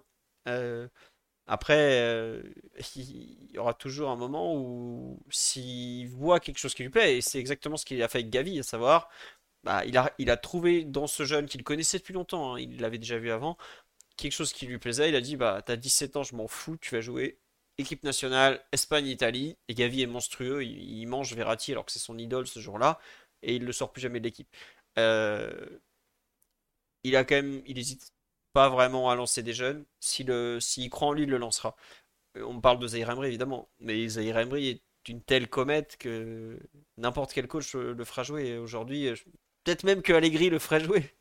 Donc, Attention euh, à pas non plus avoir des attentes déraisonnables parce que Barça il a moins fait jouer les jeunes parce qu'il apprend il prend une génération de, de la Masia qui est qui est pas du niveau de ses devancières. Donc euh, et pour le coup il, il s'amusait pas à faire jouer des, des jeunes de, de 18 ans au Barça qui auraient pas le niveau. Donc euh, il a pris les risques pour Pedri pour Gavi Qu'ils avaient le niveau. parce que c'est des joueurs qui voilà parce qu'il y avait le talent et parce que tu pouvais vraiment miser dessus. Donc euh, moi j'ai vu en faisant mon petit hier qu'il y a des commentaires en disant euh, ouais Eman Kari revient ou ou Garbi avec Luis Enrique ça va devenir un monstre Bon, pour le moment on va quand même se limiter à Zaire Emery et s'il arrive à faire quelque chose de, de Zaire Emery l'imposer un peu dans l'équipe ou lui donner vraiment un rôle ça sera déjà bien mais on verra pour le reste ouais, on me dit euh, Xavi Simons, Karius, Il n'est pas, dans les- Garbi. il Pas dans l'équipe. euh. Ouais, non, mais euh, éventuellement, ça peut être. Après, euh, voilà, Xavi Simon, c'est pas vraiment un jeune. Aujourd'hui, il est international A aux Pays-Bas, il joue au PSV titulairement. C'est c'est pas un gamin ça, que tu vas chercher en U19, quoi. Je vois tout à l'heure, j'ai vu des Elana, j'ai vu des Fernandez Veliz.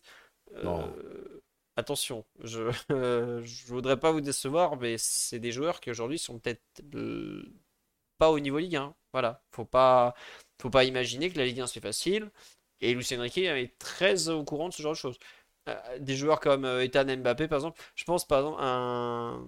s'il arrive à voir en, je sais pas, Ousni par exemple, est un, joueur qui a une très forte compréhension du jeu, qui est excellent dans les déplacements, me paraît être un joueur qui est peut-être plus adapté à Luis Enrique et par exemple encore plus à un Nagelsmann, qui est lui pour le coup euh, avait totalement ce genre de profil prêt à faire exploser où il est très bon là-dedans, qui pourrait jouer. Vous imaginez pas avoir la moitié de l'équipe de Youth League qui va jouer le, le pré-match euh, le 12 août, quoi. Ça, je, je- voilà. Au bout d'un moment, euh, il y a des CV au PSG. hein. Il y a quand même. euh, Mais on n'a pas 12 comètes aussi au centre de formation, donc faut aussi, faut aussi garder raison. Quoi. On, on a, on a pas mal, de, de- on a pas mal de, de bons joueurs, tu les as, tu les as cités, mais il- les- ceux qui n'ont pas le niveau ne, ne- ne joueront pas et re- resteront dans les étages inférieurs ou seront prêtés ou seront ailleurs, quoi, tout simplement. Ouais, et puis. Enfin, je vais vous donner un exemple très, très simple. hein. Le Benfica a gagné la Youth League de façon brillante il y a un an. Un seul joueur là qui. Il y a un mec dans l'équipe du Benfica qui a une équipe qui tourne. Hein, c'est Antonio Silva, voilà. Alors, il y a eu des problèmes de contrat pour Diego Moreira, pour, Che- pour notamment qui va signer chez nous. Mais bon, allez pas croire qu'une équipe de Youth League qui gagne. hein. Donc, le PSG, nous, on s'est fait sortir à Dortmund qui s'est, je crois, fait exploser au tour d'après. Et qui est pas une bonne équipe. On l'avait vu sur le match d'ailleurs. Il y a un gros écart entre U19 et Pro. Et il y a un très gros écart entre U19 même euh, vice-champion de France, euh, machin, et le Paris Saint-Germain, équipe première. Euh, S'adapter aussi vite que Warren Zaïre-Emery ou que, je sais pas, même Rabiot en son temps ou Coman, et encore Coman, il lui a fallu un petit temps d'adaptation, c'est pas la norme. C'est pas du tout la norme. Donc, n'imaginez pas que parce que Luis Enrique a lancé deux, deux jeunes ou trois jeunes ou même 4-5 au total, il va faire jouer que des jeunes. Euh, Aujourd'hui, celui qui a le plus donné euh, sa chance aux jeunes au Paris Saint-Germain, c'était, c'est toujours Thomas. Tuchel. Mais c'est aussi parce qu'il avait un tout petit effectif et qu'il le disait lui-même. on- bah, je je suis obligé de les faire jouer aussi parce que j'ai pas de joueur, quoi. Donc, voilà. Euh, juste pour vous dire, calmez-vous, quoi. Voilà. Regardez, bah, tiens, on me le dit sur live, l'équipe de Chelsea qui gagne en 2016 la Youth League. Euh, Entre nous, non? Oui, contre nous, oui, oui, c'est la génération qui gagne contre les 97-98. Bah, nous, c'est la génération euh, Edouard, Kanga, Calegari, Mm. Bernet qui était sur, surclassé, Iconé, voilà, Géorgène, euh, voilà. Euh, aujourd'hui, euh, c'est pas une génération qui a donné grand-chose, alors qu'à l'époque, c'était un peu Bah, le seul il y a européen. Je crois qu'il y avait Mason euh, en devant. Ouais, il y avait Tammy Abraham. Abraham devant, je crois qu'il y avait Ouais. Mount côté. Ouais, c'est Lampard qui les avait fait un peu jouer, euh, mais par Ouais. nécessité, puisqu'il y avait euh, l'interdiction de recruter côté de Chelsea. Il y a Tomori, effectivement, et Anna aussi. Enfin, il y a quelques joueurs, bref. Euh, tiens, question euh, en vitesse, parce qu'on est toujours dans la spéculation. Quel joueur serait indésirable sous, euh, sous, sous Enrique? Toujours les mêmes. Bah, en fait, je j'ai du mal à trouver un avenir à Mauro Icardi ou, à Julian Draxler ou à ce genre de joueur. Mais c'est là, en fait, où on va peut-être attendre, atteindre, pardon, les, un peu les, les limites de son pouvoir, parce que bah, la définition de l'effectif en général, ça dépend aussi de, du directeur sportif, des finances du club, du président, des équilibres du vestiaire. Parce que, bon, Paredes, il est parti, il n'avait pas beaucoup de potes à la fin, par exemple. Et il y a des joueurs, ils sont en fin de contrat. euh, c'est pas Luis Enrique qui va pouvoir les sauver. C'est que, au bout d'un moment, il y a des ventes à faire, il y a de l'argent à faire rentrer. Je suis désolé pour eux, mais Luis Enrique, je pense pas qu'il va se battre, par exemple, pour aller sauver, euh, euh, je sais pas, Icardi, alors que euh, Icardi a retrouvé de la valeur marchande et que c'est la dernière année pour le vendre. Bon, Non, ah il y, a des, il y a des décisions de club aussi qui s'imposent Voilà. aussi euh, à l'entraîneur, et je pense que tous les joueurs qui sont prêtés, dont la plupart en plus ont un contrat qui finit l'an l'an prochain, ils sont tous sur, euh, sur le départ, ils seront pas, ils seront pas retenus. Parce que les questions qu'il faut se poser, c'est plus avec les joueurs qui étaient dans l'effectif cette année, Euh, et donc euh, lesquels pourraient, euh, pourraient se voir indiquer la porte. Typiquement, je pense qu'un joueur comme Juan Bernat, qui a été appelé une seule fois sous, sous les Enrique en sélection. Si, si, si, Mathieu, détrompe-toi. C'est lui qui rappelle Ah ouais Bernat en sélection en mars 2019. Ah, bah alors Ah oui, peut-être on a un nouveau titulaire à gauche, t'es sûr? Ah oui, sûr et certain, je suis allé vérifier tout à Je l'heure. pensais que Je- c'était le précédent. Non, c'est lui, c'est lui. Non, c'est Luis Enrique. Et juste après, justement, il, euh, il arrête parce qu'il a des problèmes avec sa fille euh, et tout ça. Non, c'est une, des une des dernières fois où il appelle Bernat, c'est bien lui. Voilà. Mais ouais, euh, il y a. C'est pas parce qu'un. Est-ce qu'il sauvera Carlos Soler, par exemple? Je, je sais pas. C'est lui qui l'a appelé en équipe d'Espagne, hein, Il est plus appelé depuis qu'ils ont changé de coach. Bon, euh, faut voir. Après, euh, enfin, on parle de Bernat là en rigolant, mais euh, Non, mais il Pareil. avait, il avait pas du tout, il avait pas du tout appelé entre le- le- l'Euro et la Coupe du Monde, Bernat, ou alors j'oublie un, un moment. écoute, je vais aller vérifier. Parce Mais que si tu parles du Bernat de la première saison de toile, le joueur a un petit peu évolué quand même. Ah oui, bah, c'est ce que j'allais dire. Il va arriver, il va voir l'entraînement, il va faire.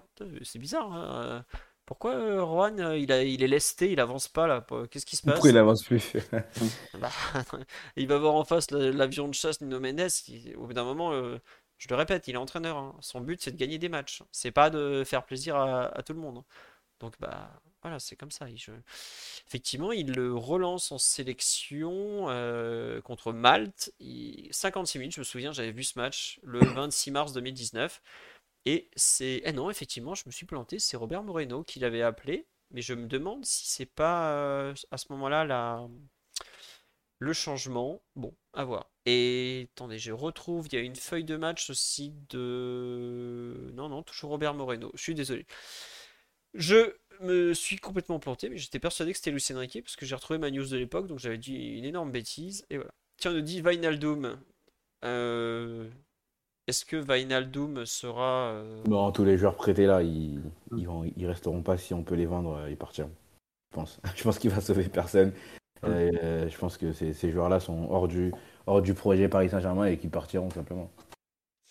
Si on a des après évidemment. Je suis assez d'accord. Je... Enfin, il il y a trop de. Tiens, par exemple, est-ce qu'il pourrait sauver un Renato Sanchez? C'est une question qu'on peut poser, effectivement. Je sais pas ce que, ce que vous en pensez. Je doute qu'il s'accroche vraiment à des joueurs euh, comme ça, mais ça va voir. Le, au milieu de terrain, j'imagine qu'il y aura un certain chantier bah, malgré tout. Surtout si tu, dois, si tu dois repasser en 4-3-3, c'est pas tout à fait les mêmes, euh, les mêmes demandes et les mêmes euh, exigences à ce poste. Tu as besoin d'a- d'avoir notamment un joueur qui peut aller dans, dans la surface adverse. Je pense que tu auras besoin d'un numéro 6 positionnel si tu veux vraiment jouer en 4-3-3. À voir. Donc deux mercato euh, suite où on, on change complètement. On repeint complètement le milieu. Bah ouais, mais le problème, c'est qu'on s'est bien, bien planté sur le milieu l'été dernier. Donc, euh, Mm, mm. c'est, euh, tu peux, euh, tu peux avoir le risque de, de devoir tout recommencer de zéro. Ouais. Bon, je vous confirme que Lucien When you're ready to pop the question, the last thing you want to do is second guess the ring. At Bluenile.com, you can design a one of a kind ring with the ease and convenience of shopping online. Choose your diamond and setting. When you find the one, you'll get it delivered right to your door. Go to Bluenile.com and use promo code LISTEN to get $50 off your purchase of $500 or more. That's code LISTEN at Bluenile.com for $50 off your purchase. Bluenile.com code LISTEN. Hiring for your small business? If you're not looking for professionals on LinkedIn, you're looking in the wrong place. That's like looking for your car keys in a fish tank. LinkedIn helps you hire professionals you can't find anywhere else, even those who aren't actively searching for a new job but might be open to the perfect role. In a given month, over 70% of LinkedIn users don't even visit other leading job sites. So start looking in the right place. With LinkedIn, you can hire professionals like a professional. Post your free job on linkedin.com/people slash people today. Enrique n'avait donc pas appelé euh, Juan Bernat, c'est Robert Moreno qui l'avait rappelé dès qu'il était arrivé. Voilà. Donc euh, je crois pas que Juan Bernat soit, soit sauvé par, euh, par Lucien Enrique après. Au contraire, parce qu'à l'époque justement il lui préférait Gaillard et, et Alba. Tiens, question, est-ce que vous pensez qu'il peut positionner Neymar en faux neuf devant? Je sais pas, par rapport au... Oui. Oui, tu penses toi, Mathieu? Ouais. Bah, tu parlais du match face à l'Italie. On, se rappelle beaucoup du plan défensif de l'Espagne sur la relance italienne. Mais l'Espagne fait surtout un gros match offensivement avec Dani Olmo, faux numéro 9, qui va se positionner un peu dans le dos du, milieu de terrain italien. Globalement, il va avoir un surnombre sur le milieu de terrain italien. Euh, donc, il était composé de trois éléments Jorginho, Barella et, et Verratti, en jouant avec quatre joueurs au milieu de terrain. Donc, euh, les trois habituels, plus Daniel Olmo qui va jouer en faux neuf. L'Espagne a gagné beaucoup de, de possession de balles et de domination dans le camp adverse à partir de ce, choix-là. Donc, je ne serais pas étonné qu'ils puissent l'utiliser à certains moments, si Neymar reste et, s'il reste dans ses plans aussi. Ouais, on nous dit après c'est Coupe du Monde, il va peut-être vouloir un vrai neuf. c'est possible. On nous dit s'il veut Neymar, c'est soit relayeur gauche, soit faux neuf. À voir, on ne sait pas non plus comment il va jouer, qu'est-ce qu'il a en tête et, tout ça, hein. ça, ça. fait partie des. Mais après, Neymar ne sera pas le numéro 9 attitré de l'effectif toute la saison, je pense. Mais euh, après, il peut, il peut être utilisé à ce poste. Hein. Je rappelle qu'on fait le Final 8 avec Neymar, mm. le numéro 9. Hein. Oui, mais c'est vrai que c'était trois matchs à, cette époque-là. Mm. Euh, voilà. Ah, euh, je pense que. Tiens, très bonne question. Est-ce que Donnarumma est en danger de par son jeu au pied? Alors, pour ceux qui n'ont pas suivi, au Barça, il avait installé Ter Stegen. La première saison, Ter Stegen fait la Ligue des Champions et Claudio Bravo fait la Liga. Et puis après, il a vu, bon, il n'y a quand même pas trop photo entre les deux. On va mettre euh, Ter Stegen et ses pieds euh, très très affûtés dans les buts. Et Claudio Bravo, bah, je crois qu'il était parti à City d'ailleurs. Ou un City, genre. Ça, hein. euh, selon vous, est-ce que Donnarumma, de par ses limites aussi, désolé euh, Philo, ouais, en Espagne avec euh, oui. euh, Derrea qui était plus du tout euh, titulaire et il a mis, bah, comment il s'appelle le gardien qui a raté les pénaltys hier encore? Unai Simon. Unai Simon ou qui, qui, qui, est plutôt bon au pied aussi. Donc, oui, je pense Après, que... je pense qu'il vire Derrea parce que Derrea ça a été une catastrophe à chaque fois avec l'équipe d'Espagne. Ouais. Et, y a pas, les questions des, la question du jeu au pied compte et ça risque de compter aussi pour Donnarumma. Mais je pense que c'est pas la seule décision qui motive c'est pas la seule raison qui motive la décision derrière le, fait que Derrea est écarté. C'est un joueur qui, en équipe d'Espagne, n'a jamais été performant. Euh. Voilà. Non, mais euh, après, le truc, c'est qu'il y a, je trouve qu'il n'y a pas vraiment de. Il n'y a aucune piste en faveur d'une arrivée de gardien à, court terme. Le PSG a tellement de joueurs à acheter, slash relancer, tout ça, que ça me paraît assez fou d'imaginer qu'on se mette en quête nouveau gardien. C'est vrai que ouais, Dorea était une passoire euh, avec l'équipe d'Espagne. Je dis l'arrivée d'Onana. Je crois que. Ah, en tout cas, il est énorme. Hein. ah bah il a des pieds extraordinaires, c'est sûr. Sa finale, franchement. Voilà. Mais bon, euh, ça paraît pas du tout une priorité ou même un, poste. Quoi. Non, je pense que c'est pas une priorité. Après, la question peut se poser. On va voir comment euh, Didio peut s'adapter. On a beaucoup parlé ici dans le podcast de euh, l'Italie avec, avec Mancini où Gigio s'était plutôt bien adapté quand même. Euh, donc voir comment il va réussir à intégrer, s'il y a des, principes, des principes de jeu euh, doivent partir de, de lui avec Enrique, s'il va réussir à, le faire ou non. Je sais qu'on a des, des, mauvais souvenirs de Didier au pied nous, au Paris Saint-Germain, mais bon, je pense qu'il est quand même capable de, de s'adapter si on lui donne des, des missions assez, assez simples et qu'il ne doit pas prendre énormément de risques non plus. Donc c'est une question qui va sans doute se poser, mais à l'heure actuelle, je pense que ce soit la priorité numéro une du Paris Saint-Germain, effectivement. C'est vrai qu'elle peut se poser d'autant plus que enfin, c'est un joueur qui avait été ciblé explicitement dans le plan de jeu de, de l'Espagne face à l'Italie. Donc euh, c'est un moment, ça peut, ça peut revenir un peu sur, dans la discussion. C'est vrai. Euh, je dire, Donnarumma, ça coûte combien pour un club anglais? Bon, Ça n'a pas vraiment de prix parce que Donnarumma n'est pas un joueur euh, spécialement aérien et les Anglais accordent, j'ai du mal, beaucoup d'importance à ce point. Et Asensio, il en avait fait quoi, Clarma euh, bah, il l'a avec la Roma, avec la, Rora, pardon. Il l'a pas mal fait jouer euh, puisqu'il était plus ou moins titulaire. Euh, c'est un joueur qu'il aime bien. Il a fait jouer à droite et numéro 9. Donc... Euh. Voilà. En fait, c'est marrant, c'est que quand Ramos n'a pas été prolongé, ça avait été vu comme bah, la possibilité que Lucien Enrique arrive parce que bah, les deux s'entendent pas bien. Quand Asensio avait signé dans quelques jours, enfin il y a quelques jours, ça avait été également vu de la, de la sorte, mais euh, entre-temps on a quand même été tout proche de, de Nagelsmann, donc euh, je suis pas sûr que ce soit des, des, demandes spécifiques par exemple de, de Lucien Riquet. C'est des joueurs en tout cas qui qu'il connaît et sur lesquels il... Euh, bah, L'un, Asensio, il pourra s'appuyer, et l'autre, Sergio Ramos, n'aura pas besoin de s'embrouiller avec en tout cas. Voilà. Vous voulez rajouter quelque chose sur ce choix Luis Enrique ou on attend peut-être euh, bon on aura d'autres euh, d'autres podcasts hein, c'est bien. Je pense qu'on est parti pour 4-5 euh, podcasts avant la officialisation du, du, club donc. et encore on n'a pas et on a on pas balayé toute la carrière on aurait pu parler de la deuxième partie du monde à l'Espagne on aurait pas parlé de la Roma mais. Mais on fera venir là. Aujourd'hui, c'était pas super pratique avec les, matchs encore en cours et tout ça. on fera venir Elton pour parler de sa période Barça. Je pense qu'on va essayer de faire venir quelqu'un plus calé sur l'Espagne. J'ai demandé à Ryan, mais il n'était pas disponible ce soir. Son téléphone était éteint, il n'a pas pu répondre. Euh, voilà. On dit qu'est-ce que c'est lent avec QSI euh, Alors, j'ai commencé à demander à plusieurs personnes si c'est pas justement le fait que en France, tu ne peux pas avoir euh, deux personnes, enfin deux coachs en même temps sur le sous contrat. C'est-à-dire que bah, le droit du travail en France n'est pas le même que dans, que dans les autres pays, comme vous le savez. Puisque, bah, tu peux pas du tout bah, j'ai un exemple, euh, Hubert Fournier à Lyon, il n'était pas resté un peu euh, après avoir été euh, débarqué ou viré, pardon? Je sais pas, mais visiblement, c'est une grosse différence par rapport aux autres pays. J'ai pas eu le temps de, creuser, d'être sûr à 100%, mais en tout cas, c'est peut-être pour ça qu'on n'a pas les deux en même temps. Parce que, oui, effectivement, sinon le PSG ferait comme les autres. Ils attendraient qu'il bah, y en ait un qui vienne le débaucher. Et justement, on n'avait pas continué à payer Pochettino. Je crois que c'était Marca qui avait avancé ça. Et le PSG avait démenti dans je ne sais plus quel autre journal. non, non, non, non, il n'y a pas eu de, de truc. Donc, euh, c'est assez bizarre, c'est pas très net.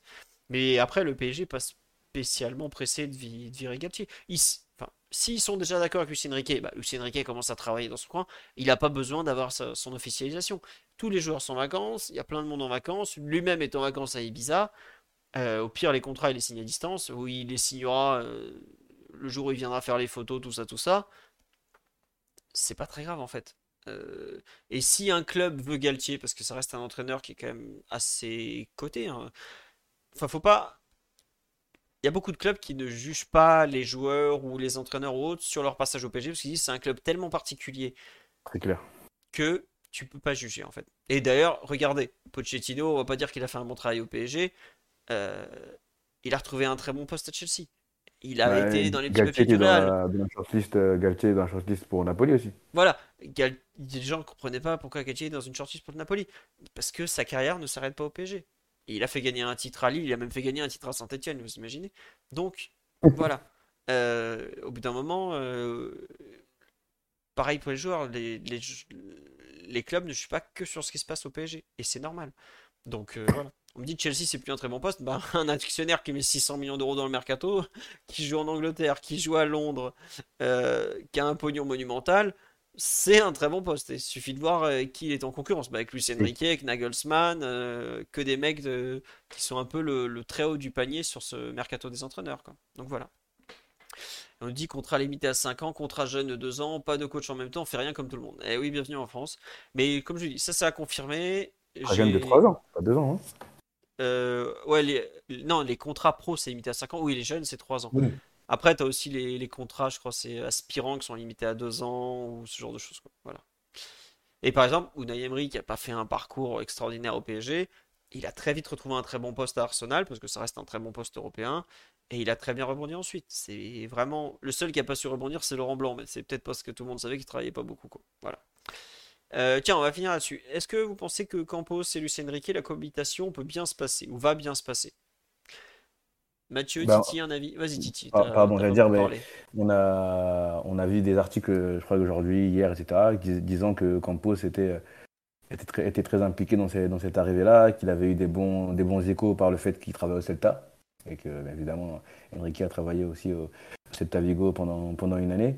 Euh, moi, je pense que ça, ça, peut bien cohabiter. Après, il faut savoir euh, que chacun sache euh, où, où, les limites s'arrêtent, etc. je pense tout à l'heure, j'en ai parlé sur le fait que, bon, au Barça, il avait eu quelques idées qui n'avaient pas été très bonnes, Enrique, mais là, avec quelqu'un comme Compose, j'espère que ça va, que ça va fonctionner et, matcher. Après, faut, faut, je pense qu'il n'aura pas la possibilité, Compose, d'arriver dans les vestiaires ou d'être sur le banc de touche comme il l'a fait avec, avec son ami Galette ça sera peut-être un peu plus compliqué. Il faudra peut-être un peu moins marcher sur les plates-bandes de, de, ce coach-là. Mais si chacun est intelligent et arrive à, à, travailler euh, dans, dans, le, sens du club, ça, peut le faire. Euh, je pense que Campos, euh, il a beaucoup, beaucoup, beaucoup à se faire pardonner sur son premier, son premier mandat de, directeur sportif, enfin son premier mandat, c'est sa première année, pardon, de directeur sportif. Il doit trouver des, joueurs différents et mettre en place son, son, fameux puzzle avec de, meilleures pièces. Euh, il a beaucoup à, perdre, donc euh, il va devoir travailler avec Enrique, qui est un choix aussi validé, je pense, par Nasser, et je ne sais pas si c'est par, par, Doha aussi, mais en tout cas, validé par tout le monde. Donc bon, je pense que ça, va, ça, ça peut bien fonctionner, ça peut bien matcher. Après, on a deux personnes très caractérielles.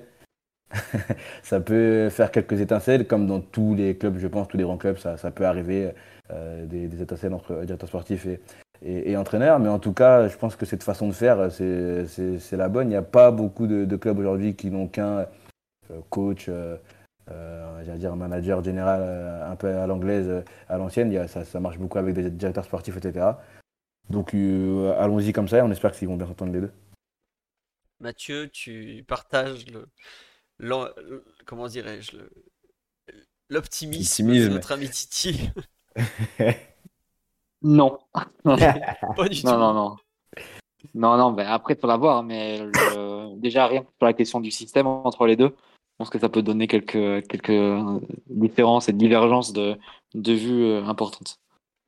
Ouais, je suis d'accord. Le, le coût du système, la place que certains joueurs allaient récupérer dans l'idée de Campos et la place que Luis Enrique peut leur donner.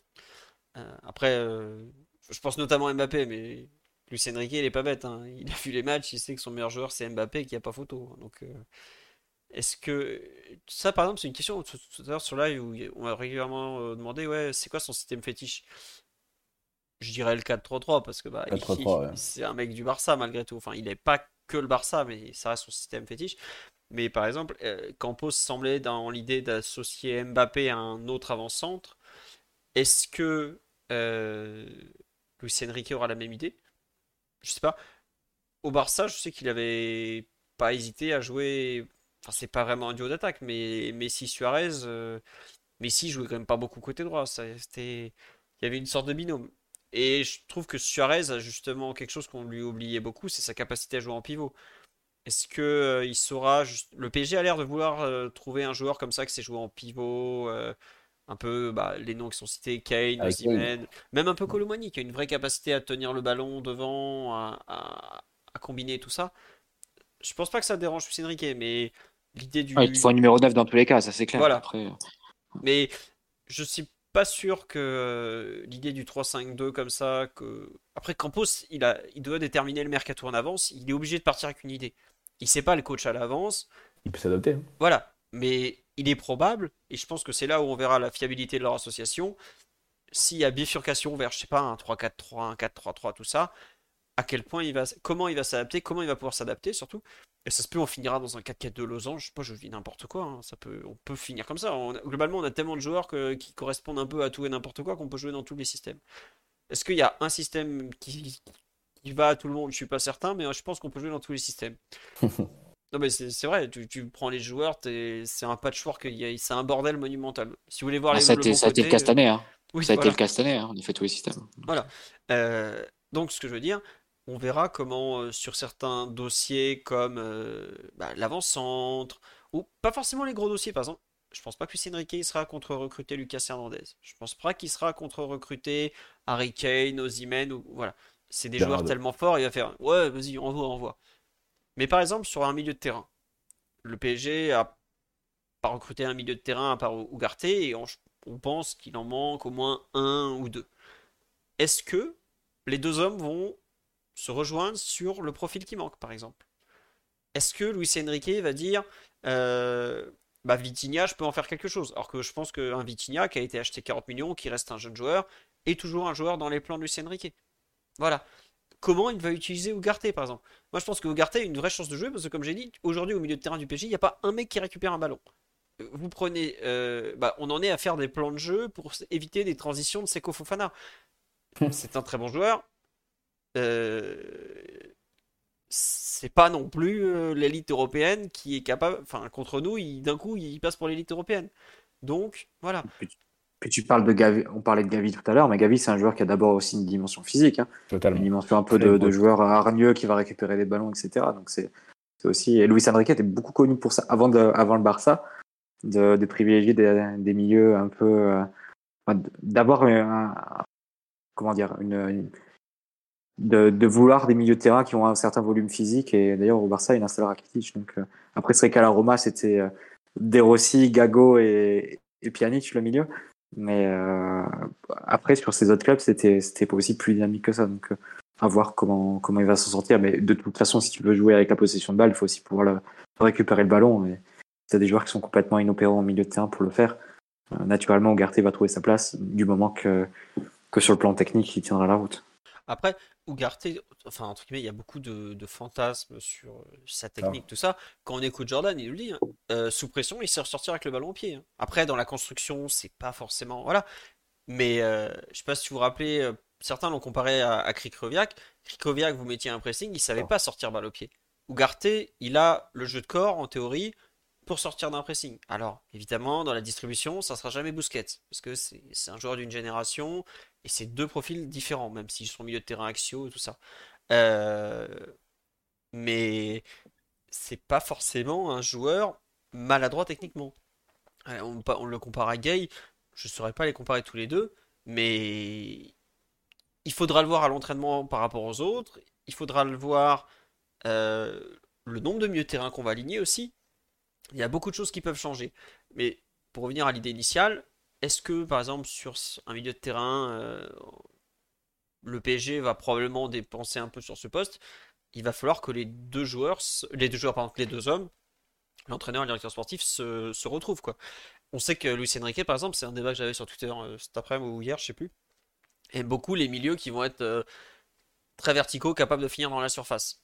Alors, vous regardez l'effectif du PSG, il n'y en a pas un Il n'y seul. en a pas. Il y en a C'est Il y a, pas. Gabriel il y a Solaire. C'est pour ça qu'il prenait Solaire euh, en équipe d'Espagne d'ailleurs. Parce que c'est le seul qui a plus ou moins le profil pour aller marquer quelques buts. Donc effectivement, si tu euh, si tu le recrutes personne, mais peut-être qu'il va vouloir garder Solaire pour garder cette option-là. Mais c'est aussi très possible qu'il demande un joueur supérieur à Solaire dans cette euh, dans ce profil et qu'il puisse effectivement aller jouer dans la surface adverse. Et quand tu joues en 4-3-3, tu as besoin d'avoir un troisième milieu de terrain qui peut qui peut qui peut le faire. Donc euh, il y a ça et puis aussi la question du joueur devant la défense. Je pense que si tu joues en 4-3-3, à voir hein, si c'est- ce sera le cas. Mais si c'est le cas avec Lucien Riquet, c'est un poste, euh, bah, c'est le, poste le plus important dans l'équipe. Donc, euh, il faudra voir si le PSG retourne pas sur le marché aussi pour un, un pur 6 de positionnel. Et du coup, dans cette idée-là, tu mets Ougarté euh, où? Peut-être, peut-être relayeur un peu en chien fou, hein, en harceleur, etc. pour haut. On dit vous connaissez pas euh, Warren et Renato? C'est pas des joueurs qui marquent beaucoup et je pense que Zaire Emery sera un joueur qui très vite va, va prendre Zaire Emery a, beaucoup- a beaucoup été utilisé par Galtier au milieu de terrain quand il est euh, dans la capacité à faire des appels dans la surface ou même sur les côtés. Il faisait beaucoup, euh, beaucoup ce genre de, de démarquage un peu de, un peu loin, d'appels profonds. Donc ça peut être aussi, euh, ça peut être aussi une idée pour, ce, pour son développement. Mais c'est vrai que c'est Renato Sanchez, c'est pas le profil. Renato Sanchez, c'est tu vas prendre le ballon, tu percutes balle au pied. C'est pas d'aller dans la surface adverse. Mais tu vois, par exemple, euh, sur le live, il y a une personne qui a dit J'arrive sur le live, est-ce qu'on parle toujours de Kefren? Un joueur comme Kefren Turam, qui a une vraie capacité à percer, à aller finir les actions, à, à jouer très haut pour un milieu de terrain, euh, je- ça pourrait être quelque chose qui, qui colle, par exemple, euh, qui peut convaincre euh, aussi bien Campos, qui est un joueur qui, qui, qui l'apprécie depuis longtemps, et Lucien Riquet, par exemple. Il y a des joueurs, je suis. On parle de Manu Koné. Manu Koné, à ma connaissance, il finit pas beaucoup les actions dans la surface adverse. hein. Alors c'est un très bon plus. Kefren, et en plus, Kefren, il est un peu maladroit dans les buts, mais euh, il se projette quand même. euh, il se projette pardon, beaucoup et ça pourrait, être, ça pourrait entrer dans cette idée-là, ouais, je suis d'accord. on parle de Seko Fofana, très fort pour finir les, les actions, mais je suis pas sûr que le PSG puisse recruter Seko Fofana et Ugarte pour un entraîneur comme Luis Enrique. Il y a, il y en a, il y a trop de limites euh, avec le ballon pour les deux, malgré tout, en termes de distribution, de passe, de, construction. Si un des deux, oui, mais ça paraît compliqué, enfin, à mon idée, hein, d'avoir les deux. Je sais pas ce que vous en pensez. euh, Il y a trop de, trop de qualités euh, trop similaires et surtout trop de limites trop similaires en fait. Mathieu, Titi, on parle de Gabi Veiga, le, le petit, le petit prodige du Celta Vigo. J'ai pas, moi, j'ai jamais vu jouer, donc je, Jamais vu non plus. voilà, je vais éviter de donner un avis et de dire des grosses conneries. Déjà que j'en ai dit euh, sur euh, l'extraordinaire Lee Kang-in la, la semaine dernière, en le voyant plutôt lié, alors que finalement c'est plus un joueur de l'intérieur du jeu et, et un, un petit prodige, nous dirait Mathieu. Mais c'est- Bah, pas, c'est pas de moi, hein. t'as vu aussi en est où, là Ah ouais, les compos, hein. les comptes. Ah bah là je suis en train d'apprendre le coréen. Je... En plus, non mais attendez, il y a quand même un, un- un Sud-Coréen qui nous est, enfin ou un Français qui habite en Corée du Sud, qui a des, des écharpes de Lee Kang-in avec euh, le livre que j'ai coécrit derrière. J'étais, mais, jeune homme, venez manger à la maison, je vous fais à manger et tout, il n'y a pas de souci. hein. Donc, euh, bon, on verra si ici. Il a, il a juste son dernier match, euh, Lee Kang-him, ou pas? Euh, non, il a encore un match, je crois, dans, dans deux jours, ou le 20, je sais plus. Donc euh, voilà. Euh, on nous parle de l'association Simmons-Lee. Petite blague de très haut niveau, si vous voulez. Et il joue demain, me dit-on. Demain, je sais pas à quelle heure. je crois que c'est 11h. Du... Ah bah oui, avec le décalage horaire, c'est parfait. Si vous vous ennuyez au bureau, 11h, petit stream, Corée du Sud contre je sais pas quelle équipe. On me dit 13h, 11h. Ah, mettez-vous d'accord, hein, je sais pas. 13h, visiblement, plutôt contre le Salvador. Euh, bon, ça va pas non plus être un, un monument d'adversité. Nous serons On- présents. Quand j'ai dit le mec qui fout rien au bureau qui va regarder, Mais ça fait Je quand même déjà reconnais. 4, 4 recrues, c'est pas mal, hein, ça fait... Enfin, bah donc Skriniar, Ugarte, Asensio, Lee Kang-in si, si vraiment parce que Marca vend un certain doute côté Majorque. Euh, Sherendour du Benfica qui a signé. deux, ouais, c'est vrai. Euh, bon, alors lui, euh, bon, c'est un très jeune joueur, hein, on va voir ce qu'il va donner.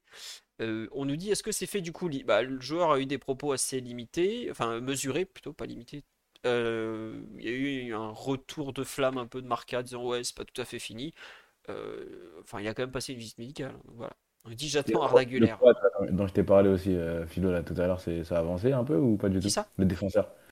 Lucas Hernandez Non, Ah non, le, le croate. de l'Aïdeuil. Alors, il y a un, un média croate qui avait annoncé que c'était fait. Après, il y a eu des doutes. Enfin, il y a eu d'autres euh, discussions disant que c'est pas si fait que ça. Visiblement, le prix monte encore. C'est assez bizarre. Selon les sources, euh, certains disent non, ça n'existe pas ce mec, je sais pas d'où ça sort. D'autres disent si, si, il y a, il y a eu plein de choses. Franchement, c'est très très dur de, de savoir euh, où ça en est exactement.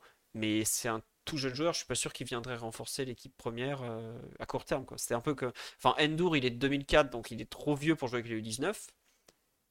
Je pense qu'il arrivait, il arriverait, il intégrerait un peu le, le groupe pro euh, en mode bah t'as la prépa pour faire tes preuves.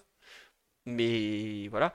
Le, Euh, le jour, il y a une question qui va se poser, c'est déjà, il sera pas sur la liste UEFA, donc euh, Oui, voilà, oui. Donc, Enfin, je. à un moment, on, est, on est complètement full hein, en termes de, de joueurs non, non formés en France, Mm, mm. et on va encore recruter, euh, que globalement toutes les pistes qu'on a de joueurs, des joueurs qui sont pas formés en France, Même Lucas. hormis Colomboigny, je pense. Même, bah, même Lucas Hernandez, Ouais. hein, c'est Ouais. formé en Espagne, donc euh, c'est, il va falloir faire beaucoup de place. hein. Et je pense que tous les jeunes, les jeunes dont on parle, euh, Vuskovic, euh, Endur, même Güler, si tu recrutes à Bernardo Silva, etc., il y a juste pas la place en fait. Après, Bernardo, il est arrivé tellement jeune à Monaco, j'ai un doute, je me demande s'ils n'ont pas réussi à. Faudra vérifier. Parce qu'il arrive, il arrive très très jeune, hein. Il arrive du Benfica B, il arrive même pas de l'équipe première. Un peu comme euh, Mbappé, je crois, est pratiquement, faut considérer comme formé au PSG à. Il arrive en 2014, M- euh, Bernardo Silva, Bernardo. il a 28 ans là. Donc non, il arrive à 19, hein, je Là, pense. ouais, ouais. Ouais. ah, dommage, il arrive trop tard, effectivement. Parce que les trucs, c'est entre 18 et 21 ans, il faut passer. Enfin, entre 15 et 21 ans, il faut passer trois saisons consécutives dans le club ou dans l'association. Donc, chez nous, c'est la FFF, euh, pour être considéré comme formé en France et ou formé au club. Voilà. Bon, on verra. Euh, avant de passer au mercato, merci aux subbers, Saint-Just, 1793, Lady Snake, Gavroche CS, Constante, GeoGeo 3000 et pâte à frites. Extraordinaire, ça aussi comme surnom. Mercato en général, on fait un petit tour d'horizon peut-être des, des quelques pistes qui sont sorties ces derniers jours. Bon, le gros nom qui est revenu sur le, le devant, c'est celui de le Hurricane, l'ouragan de, de Tottenham. Euh, attendez, je, je vous mets une belle photo quand même pour illustrer. Mathieu Titi, un, un avis sur le l'avant-centre de, de Tottenham, euh, cette machine à but dans une équipe dégueulasse. Titi ou Mathieu, allez-y, je vous écoute, un avis là-dessus. Ah, Ça se passe pas. Vas-y, Mathieu, vas-y, Ah, je peux y aller, moi, si vous voulez. Mais j'arrête pas de parler, Bah, donc. euh. Bah, t'es anglais donc. euh, Non, oh, tu arrêtes ça tout de suite. Je- J'ai un statut, c'est tout. hein. Euh, Non, pour moi, c'est franchement par association. En fait, il faut. Il y a deux versions, deux visions de la chose. Il y a si Mbappé reste, je pense que c'est, mais de très très très très loin, le meilleur avant-centre qu'on peut lui lui adjoindre. Parce que Harry Kane est avec Benzema, à mon sens, le 9, le, avec la plus grande sensibilité dans le jeu, le, qui sait le mieux faire jouer les, les, joueurs autour de lui. Franchement, il est avançant, il joue pratiquement comme un meneur de jeu. Il, a un sens de la passe. Bon, c'est pas Messi non plus, évidemment. Messi, c'est 1 sur 30 euh, milliards. Mais il sait faire jouer les, les, attaquants. Il a un nombre de passes décisives pour un 9 qui est franchement intéressant. Il a une vraie, une super capacité à trouver des passes en profondeur. Vraiment, à ce niveau-là, si tu as Mbappé, ça peut être le complément parfait parce qu'en plus il va dans la surface, il fait des remises, il sait jouer en pivot, il est ultra complet comme joueur. Vraiment, il est ultra ultra complet. Après, il y a deux soucis déjà. Il est anglais, il est à pas très loin du record de but historique de la première ligue d'Alan Shearer. Ça pourrait être compliqué de le sortir de première ligue. Autre problème, il a quand même des petits soucis à la cheville récurrents. Alors, il joue en première ligue où il est très sollicité physiquement, donc voilà. C'est pas Neymar non plus, mais vraiment super joueur. Et si Mbappé est pas là, je trouve qu'en fait c'est une garantie de but qui est extraordinaire parce que c'est un mec qui, enfin Tottenham cette année c'était une équipe dégueulasse. Euh, ça, a explosé en vol. Et je crois qu'il a encore facturé 28 ou 30 buts. Enfin, il a une régularité face au but qui est extraordinaire, qui est vraiment de, Enfin, c'est le championnat le plus dur de la planète. Faut quand même se rendre compte que tous les week-ends, c'est un match niveau Ligue des Champions ou pas loin. Et il est là tous les week-ends, tous les week-ends, tous les week-ends. Il n'y a pas de machin, non, non. Il est là. Il est tout le temps là. Euh, c'est, à mon sens, vraiment la valeur sûre. C'est un monstre. On me le dit sur live, c'est un monstre. Non, non, franchement, c'est peut-être euh, un des allez, 3 à 5 joueurs les plus réguliers du championnat le plus dur de la planète. Donc rien que ça, c'est un truc énormissime. C'est peut-être qu'il extra. Je suis pas sûr qu'il soit extra communautaire malgré le Brexit. Et dans tous les cas, on a de la place, donc c'est pas très grave. C'est pas un souci à ce niveau-là. Bref, est-ce qu'il y a une chance qu'il bouge? Oui, parce qu'il a, lui reste qu'un an de contrat. Que Daniel Levy, l'incroyable président des Spurs, ne veut pas vendre à un club anglais. Il croit encore qu'ils sont concurrents. Il a, il, a pas, compris en fait. Ils sont plus concurrents, mais lui, il refuse quand même. Il y avait un peu la piste du Bayern, mais visiblement, il n'est pas du tout tenté par y aller. Est-ce qu'il serait tenté par euh, Paris, le PSG Je sais pas, honnêtement. Moi, j'ai vraiment du mal à, ce niveau-là. C'est est-ce qu'il va être tenté de venir jouer au PSG euh, Bon, on s'entend bien avec Daniel Levy, ouais, mais ne serait-ce que pour avoir le prêt de Comment il s'appelle le milieu de terrain là que Pochettino Ndombele. Ndombele, non, Ndombele ça a été l'enfer. L'autre, mm. l'anglais qui s'est complètement paumé. Dele Ali. Dele Ali. Mm. T'as l'impression que tu lui demandais un jouer la couronne alors que le mec il en faisait rien. Bon, c'est tout le temps compliqué avec Daniel Levy. Mm. Faut pas, personne s'entend bien avec lui. Voilà, partez de ce principe. c'est plus simple. Bref, Harry Kane, immense oui, vraiment euh, super joueur. Et si, si Mbappé s'en va, c'est entre guillemets un joueur facile à associer. C'est un joueur qui te garantit des buts. Et je pense que tu as 3-4 ans devant, devant, devant toi avec lui. C'est vraiment super. Après, c'est sûr que tu ne revendras pas, que euh, c'est cher. Ça va être 80, 90, 100 millions d'euros. Voilà. Et euh, c'est pas un attaquant qui va beaucoup attaquer la profondeur, je trouve. Il y a, si effectivement le PSG cherche un joueur qui attaque plus la profondeur, il y a mieux. Et il a déjà il va avoir 30 ans en juillet, si je ne me trompe pas, je crois que c'est juillet 93. Il a quand même un certain nombre de matchs au compteur. Euh, il va perdre de la vitesse et tout, tout ça, tout ça.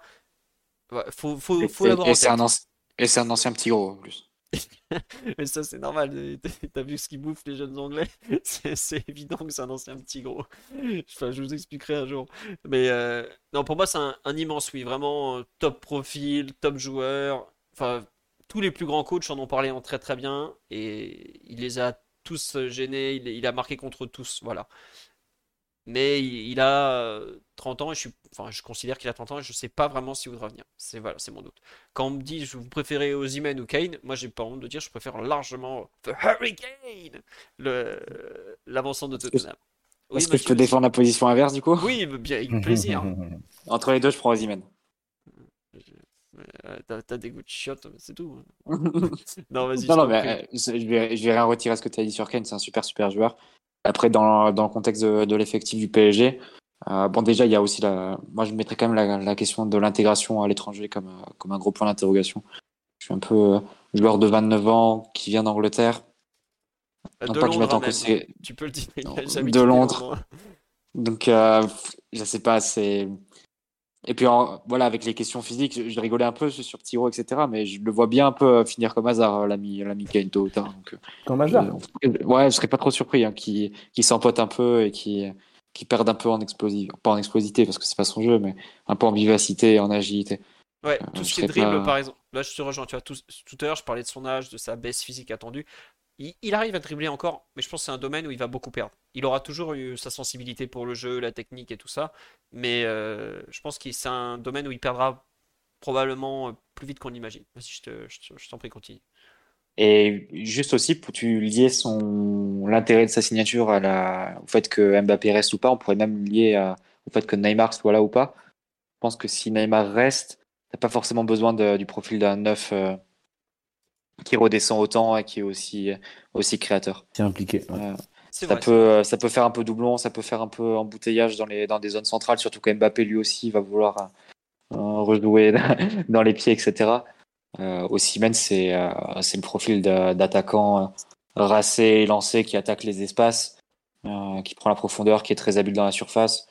Moi, j'hésiterais pas du tout à mettre une, somme très importante sur lui. En plus, qui a aussi prouvé avant le championnat d'Italie qu'en France, il était, il pouvait être dominant aussi. Donc, euh, j'irai, euh, assez naturellement sur lui, d'autant qu'aussi pour l'après Mbappé, si Mbappé part euh, bien l'été prochain, lui peut, te mener complètement, ou même cet été, lui peut complètement te mener une, une attaque à lui seul dans des conditions qui sont assez, assez difficiles. Il peut garder les ballons, il peut prendre la profondeur, se battre avec les centraux. Donc, moi, je, je, je miserais plus sur, sur Ossimène. Mais effectivement, ce serait peut-être encore plus cher, c'est sûr. J'allais dire. Peut-être pas en salaire, peut-être pas en salaire quand même. On parlait de Lévy et, Hmm. Lévy qui est compliqué, mais son, président aussi à Ossimène. D'ailleurs, aujourd'hui, il a dit qu'ils avaient un accord avec euh, Ossimène pour euh, une prolongation de deux ans de plus, je crois. Si je veux Ça peut bien mettre ma à couper qu'Ossimène prend pas de deux ans. On a ouais, non, mais c'est juste qu'il fait fuiter qu'ils ont un accord et que la seule façon de le faire partir, c'est une, une, offre stratosphérique. C'est ce que j'ai compris dans ces. Non, non, c'est clair. Bah, évidemment qu'il va pas. On connaît De Laurentiis, il ne veut pas commencer à dévaloriser son joueur et surtout qu'ils l'ont payé super cher. Ils l'ont payé 80 millions d'euros. Donc, euh, Alors, même s'il n'a pas vu cet argent. dans les comptes, il, bon, 80 millions. Il, il, a 80 millions dans leur compte. Non, par contre, il y a un truc qui me gêne avec Ozymen et c'est quand même qu'il joue la Cannes en janvier-février prochain. C'est une question, ça. Et malheureusement, enfin, le Nigeria a quand même une bonne équipe. Avec une excellente équipe, donc il peut aller loin. Voilà, il peut aller loin. Et surtout, plus il va loin, je lui souhaite même d'aller au bout. Mais les mecs qui reviennent, ils sont cramés. Quoi. Euh, des joueurs du PSG que tu récupères de la canne. Alors, Gana Gay, voilà. il avait gagné la canne. Euh, Gay, il était revenu complètement rincé. Dans Moi, je parle il y a longtemps, hein, c'était il y a 25 ans, mais Okocha, qui était revenu de la canne en 2000, il était mais lessivé littéralement. Quoi. Il y a beaucoup comme ça de joueurs africains. Même Hakimi, il était revenu euh, bien, bien crevé. Euh, Osimhen, il a de fortes chances d'aller aller très loin. Euh, c'est gênant en fait. On me dit il est un peu fragile c'est pas l'image que j'ai spécialement. Bon, un petit petite contracture par-ci, trois semaines d'absence par-là, c'est normal. Le masque. Le fameux masque, mais ça après le masque, bon, c'est pour voilà. C'est des pour rien. Euh... Moi, vraiment le coup de la de la canne en milieu de saison. Euh, Drogba, c'est vrai que c'est en 2012, je crois que Drogba revient et quatre mois après la canne, il va chercher la Ligue des Champions, un truc du genre. Quoi. Donc euh, tous les joueurs sont pas dans ce cas, mais je, bah vraiment, cette, euh, cette canne, je, je, la crains énormément parce que bah, le Nigeria a une bonne génération. Et voilà. Est-ce que Ozymen c'est plus fort que Cavani? Techniquement. Non, non, Cavani que tu récupères au Napoli, non, non, c'est euh, limite le numéro 9, meilleur numéro 9 au monde ou l'un des meilleurs 9 au monde à ce moment-là. Euh, c'est un joueur qui avait des, des références complètement folles. Hein. C'est un joueur qui avait, qui avait collé pour, pour donner un peu un point de référence, qui avait collé un triplé au Milan, à l'Inter, à la Juve et à la Roma au moment où on le recrute euh, au PSG. Donc non, c'était un joueur qui avait des, des, références encore plus, encore plus importantes, mais les prix ont changé. Aujourd'hui, un Cavani à 60 millions, c'est compliqué. C'est le triple. Hein. Mm. Et de mémoire, Cavani au Napoli fait des. Attendez, je suis parti vérifier en direct pour pas vous dire des, des saisons à 30 buts, au moins deux saisons à 30 buts. Il fait trois saisons, il fait. Euh, donc en championnat, il fait 26, 23, 29 buts. Ozymen, cette année, a passé la barre des, des 20 buts, si je ne me trompe pas, pour la première fois en, championnat, je parle. Donc c'est pas non plus la même régularité. C'est un excellent attaquant, attention, hein. si on signe Ozymen, euh, voilà. En, il a 24, il va avoir 25 ans, il a passé pour la première fois la barre des 20 buts. Jusque-là, son record c'était 14, c'était la saison dernière. Et je crois que la saison avec Lille, il marque combien de buts? Parce que le championnat s'arrête en février, nous. Il met 13 Il buts en marque, euh, 27 ouais, matchs. il, Ouais. ouais, il met 13 buts, 13 buts de vite. hein, quand Mais par contre, il est, tu vois, avec le Lille de Galtier qui se fait un peu humilier en Ligue des Champions, il arrive à mettre 2 buts en 5 matchs. Donc c'est quand même, il y a, il y a une certaine présence. Quoi. Bon. Jonathan David, ça vaut quoi? Ça vaut pas son prix, c'est tout ce que j'ai à dire. Non, mais... ça a l'air d'être option euh, 5 ou 6, tu vois, 6. si tu fais venir personne. Il y a Gonzalo Ramos aussi, dont, on a parlé. Bah lui, on sait qu'on le suit depuis longtemps. Donc, euh, ça serait pas spécialement étonnant. Faut, faudrait voir. Je, est-ce que euh, Gonzalo Ramos euh, correspondrait à ce qu'on peut chercher? Moi, je trouve que l'idée est pas inintéressante dans ce qu'on a vu. Un joueur déjà qui est, qui est très dur, très percutant, qui va attaquer la profondeur, lui, plus que, que Kane, je pense. Euh, qui a un peu de présence dans la surface. Mais par exemple, Gonzalo Ramos, il fait une deuxième partie de saison catastrophique. Enfin, pas catastrophique, mais il a complètement explosé la coupe, après la Coupe du Monde. Euh, il va coûter très cher parce que bah, je crois que l'an dernier, la clause était à 40 millions il me semble qu'elle est plus d'actualité. Il a, il a prolongé Ouais, il- on parle de Gonzalo toujours bah, il, On a parlé de 60 millions, je crois, aujourd'hui. Enfin, hier, Ouais, enfin, 60 ou c'est- 80, un truc dans le genre. Enfin, c'est Ouais, très cher hein, pour, pour un joueur qui, bah, qui est forcément beaucoup plus jeune, mais qui qui a pas non plus beaucoup de références, quoi. Donc, C'est pas les euh, mêmes références qu'Osimhen, en tout cas. Ah oui, non, c'est sûr. Euh, Gonzalo Ramos, voilà, il va avoir. euh, Bah tiens, il a 22 ans demain. Mais il a, il a débuté. euh, Enfin, il est vraiment titulaire depuis cette saison avec le Benfica. Bon, il a quand même mis. Euh, Combien? euh, 27 buts cette saison en 47 matchs, c'est pas mal. Juste en club, hein, donc euh, c'est pas mal du tout. Euh, Vlahovic, Mathieu, est-ce que tu veux nous donner des nouvelles du- de Suzanne l'incroyable Suzanne Pubalgic, qui est quand même un des, un des très très bons pseudos de cette saison 2022-2023. Où, où en est-il ce pauvre Vlahovic? Il faut être assez fou pour toucher un joueur de, de la Juve euh, sur le mercato cet été. hein. Bon, voilà, vous avez une réponse. Et donc Thomas Tuchel est très bien indiqué pour être celui qui va prendre Vlahovic euh, cet été aussi. Ah, il a, il a tout du mec qui va faire la connerie d'aller chercher euh, Suzanne et ses adducteurs en vrac. euh, Donc euh, voilà. Non, mais c'est un joueur qui serait complètement à relancer, mais c'est vrai que la- les 18 mois qu'il fait à la Juve sont, sont très très décevants par rapport à ce qu'il avait montré à la Fio. Donc, euh, il n'est pas devenu le joueur qu'il était espéré en fait. voilà. Il a, il a toujours une certaine cote, hein, puisqu'on parle quand même. de- bah, c'est un joueur qui a fini la saison euh, remplaçant de Milik, donc à un moment, euh, euh, c'est vrai qu'Allegri parfois peut avoir des choix étonnants ou quoi, mais c'est un joueur qui n'a pas été performant. Donc si la Juve peut récupérer sa mise, ils le vendront, mais alors sans, sans aucun problème. On dit Allegri l'a tué. Je, je- je- ça n'a pas dû aider, mais il y a quand même des gros problèmes de santé, de. Enfin, Mm. le, le, le surnom qu'on aime bien, Suzanne Pubalgic, il a vraiment souffert d'une pubalgie, qui n'a pas été opéré. Il a, il a tenté. Enfin, sa saison a été une galère d'un point de vue physique du début à la fin, Mathieu. C'est, Ouais, non, c'est ça. Mm. Me dit Moïse, il devient quoi? Bah, ce bon Moïse Ekin est toujours à la Juve, euh, mais ça se passe pas très très bien. Et, et bon, voilà. Euh, il joue, mais il a pas non plus un. Un, un, poids, un poil mieux que, que la saison d'avant, mais euh, c'est pas non plus. c'est pas le Pérou. hein. C'est pas le Pérou. Euh, tiens, petit point Marcus Thuram. Alors, euh, je vais vous le faire tout de suite, le point Marcus Thuram, il n'y a pas de souci. Globalement, il nous avait fait un truc genre euh, The Decision, tout ça, tout ça. Bon, bah, on l'attend encore, la décision. Il y a quand même une grosse évolution par rapport à la semaine passée. C'est l'arrivée dans le dossier d'un certain RB Leipzig, qui donc, en fait, Leipzig cherche un avant-centre pour cette saison. Il veut l'Openda. Voilà. La piste numéro 1, c'est euh, Loïs Openda, le belge de- du RC Lens, qui a clairement dit euh, Ah non, euh, je veux y aller dès que je peux. Et il a redit en interview aujourd'hui qu'il est prêt à y aller, etc. Et qu'il veut y aller. Enfin, il est, il est déterminé à y aller. Bah, il a dit Attendez, je viens de faire Lens, j'ai fait la Belgique avant, Leipzig me paraît idéal dans mon tour d'Europe des villes de merde. Je veux y aller, quoi. Non, plus sérieusement, ouais, c'est très cher. Lens veut pas lâcher son joueur contre, je crois qu'ils veulent au moins 50 millions d'euros, un truc du genre. Bon. Euh, Donc forcément, la piste de secours peut être Thuram. Ah, Il y a un nom très important dans le dossier, c'est Max Eberl. C'est le directeur sportif de, du RB Leipzig, qui est, qui est pardon, l'ancien directeur sportif du Borussia Gladbach. Mönchengladbach. Ouais, Exactement. Donc il connaît parfaitement Marcus Thuram. Le problème, c'est que visiblement Marcus Thuram, ou en tout cas les représentants de Marcus Thuram, ont dit bah écoutez, euh, nous Leipzig, pourquoi pas Enfin, il n'a pas décidé. Mais par contre, il demande une prime à la signature de 10 millions d'euros. Et bah, ça fait quand même euh, mal dans les comptes hein, pour tout le monde. Le Milan AC a dit euh, c'est beaucoup pour nous, tu sais. Du coup, les 10 plus le salaire, ils voulaient combien? Et le salaire, on sait pas trop. Visiblement, le Milan lui propose 5 millions net. Le PSG, ça serait autour de 8. Leipzig, on sait pas trop. Euh, et le Milan lui dit bah tu peux aller à Paris, tu comment dirais-je, tu, tu auras un meilleur salaire, mais nous tu as plus de chances de jouer en gros quoi. Et donc on, est toujours dans l'attente de, de sa décision à Marcus. Euh, voilà, c'est comme ça. Euh, on nous dit est-ce que Lee Kang-in enterre la piste Marcus Thuram? Euh, Pas du tout, pas du tout. Lee Kang-in est un délié qui finira, je pense, joueur intérieur, donc milieu offensif ou relayeur, quand Marcus Thuram est une pointe, voire un, attaquant gauche, ailier gauche. Donc c'est pas, pas le même poste et pas, mais alors pas du tout le même profil, quoi.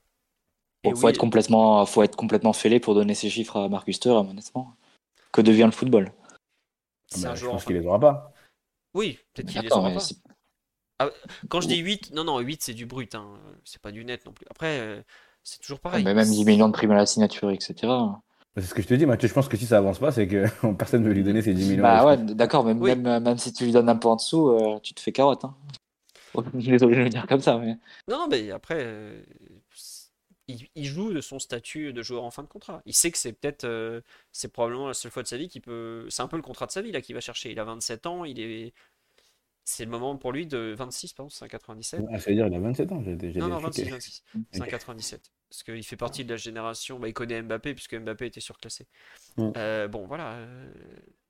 C'est un peu un cas à la Ander Herrera qui a réussi à choper un énorme salaire parce que il était euh, en fin de contrat. Alors qu'on voyait ses limites et tout ça. quoi. Et en non, plus, Lee Kang- même pour le- la, la question du temps de jeu au PSG, euh, si en plus tu recrutes un numéro 9 euh, supplémentaire, moi j'ai un peu peur que la recrue en numéro 9 soit juste Marcus Thuram, hein, s'il signe.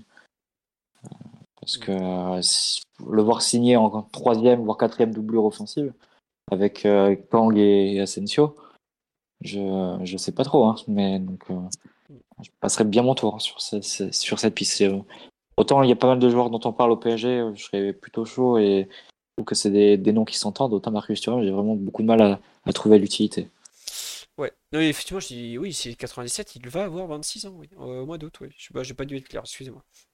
Ouais, voilà en tout cas où on en est. La rumeur Sancho, elle est apparue d'un coup, elle a complètement disparu depuis, mais je suis pas sûr que United laisse partir Sancho vu les problèmes qui sont en train d'apparaître autour de Anthony, leur ailier droit euh, brésilien, qui est dans des dans des affaires de violence conjugale euh, assez peu glorieuses, où les accusations sont même très très graves le concernant. Et après avoir euh, mis au placard Greenwood, je serais pas surpris que le dénommé Anthony finisse au placard aussi, parce que c'est des faits assez similaires. Et je suis pas sûr que United laisse partir euh, le même été les deux joueurs qui peuvent en théorie jouer euh, milieu offensif droit, ou enfin les deux ailiers. Ils vont forcément en recruter d'autres, mais voilà. Oui, il y a le salaire aussi, mais voilà. Et Marcus Thuram, Marcus Rashford, pardon, n'a toujours pas prolongé avec Manchester. Ça a été annoncé un accord sur la prolongation cet après-midi. Je crois que c'était Fabrizio Romano. Et c'est pas du tout étonnant parce que les, les deux, les deux parties veulent continuer ensemble. Donc voilà. Euh, c'est pas, pas étonnant que, que ça se finisse comme ça. Et d'ailleurs, je je sais pas si vous avez vu, toute l'Europe sait que Marcus Rashford est en fin de contrat en 2024 et vous entendez pourtant absolument aucune rumeur sur lui parce que euh, bah, c'est pas un joueur qui est facile à sortir de, Man U. La rumeur Zaha, bah, ça il est en fin de contrat au 30 juin.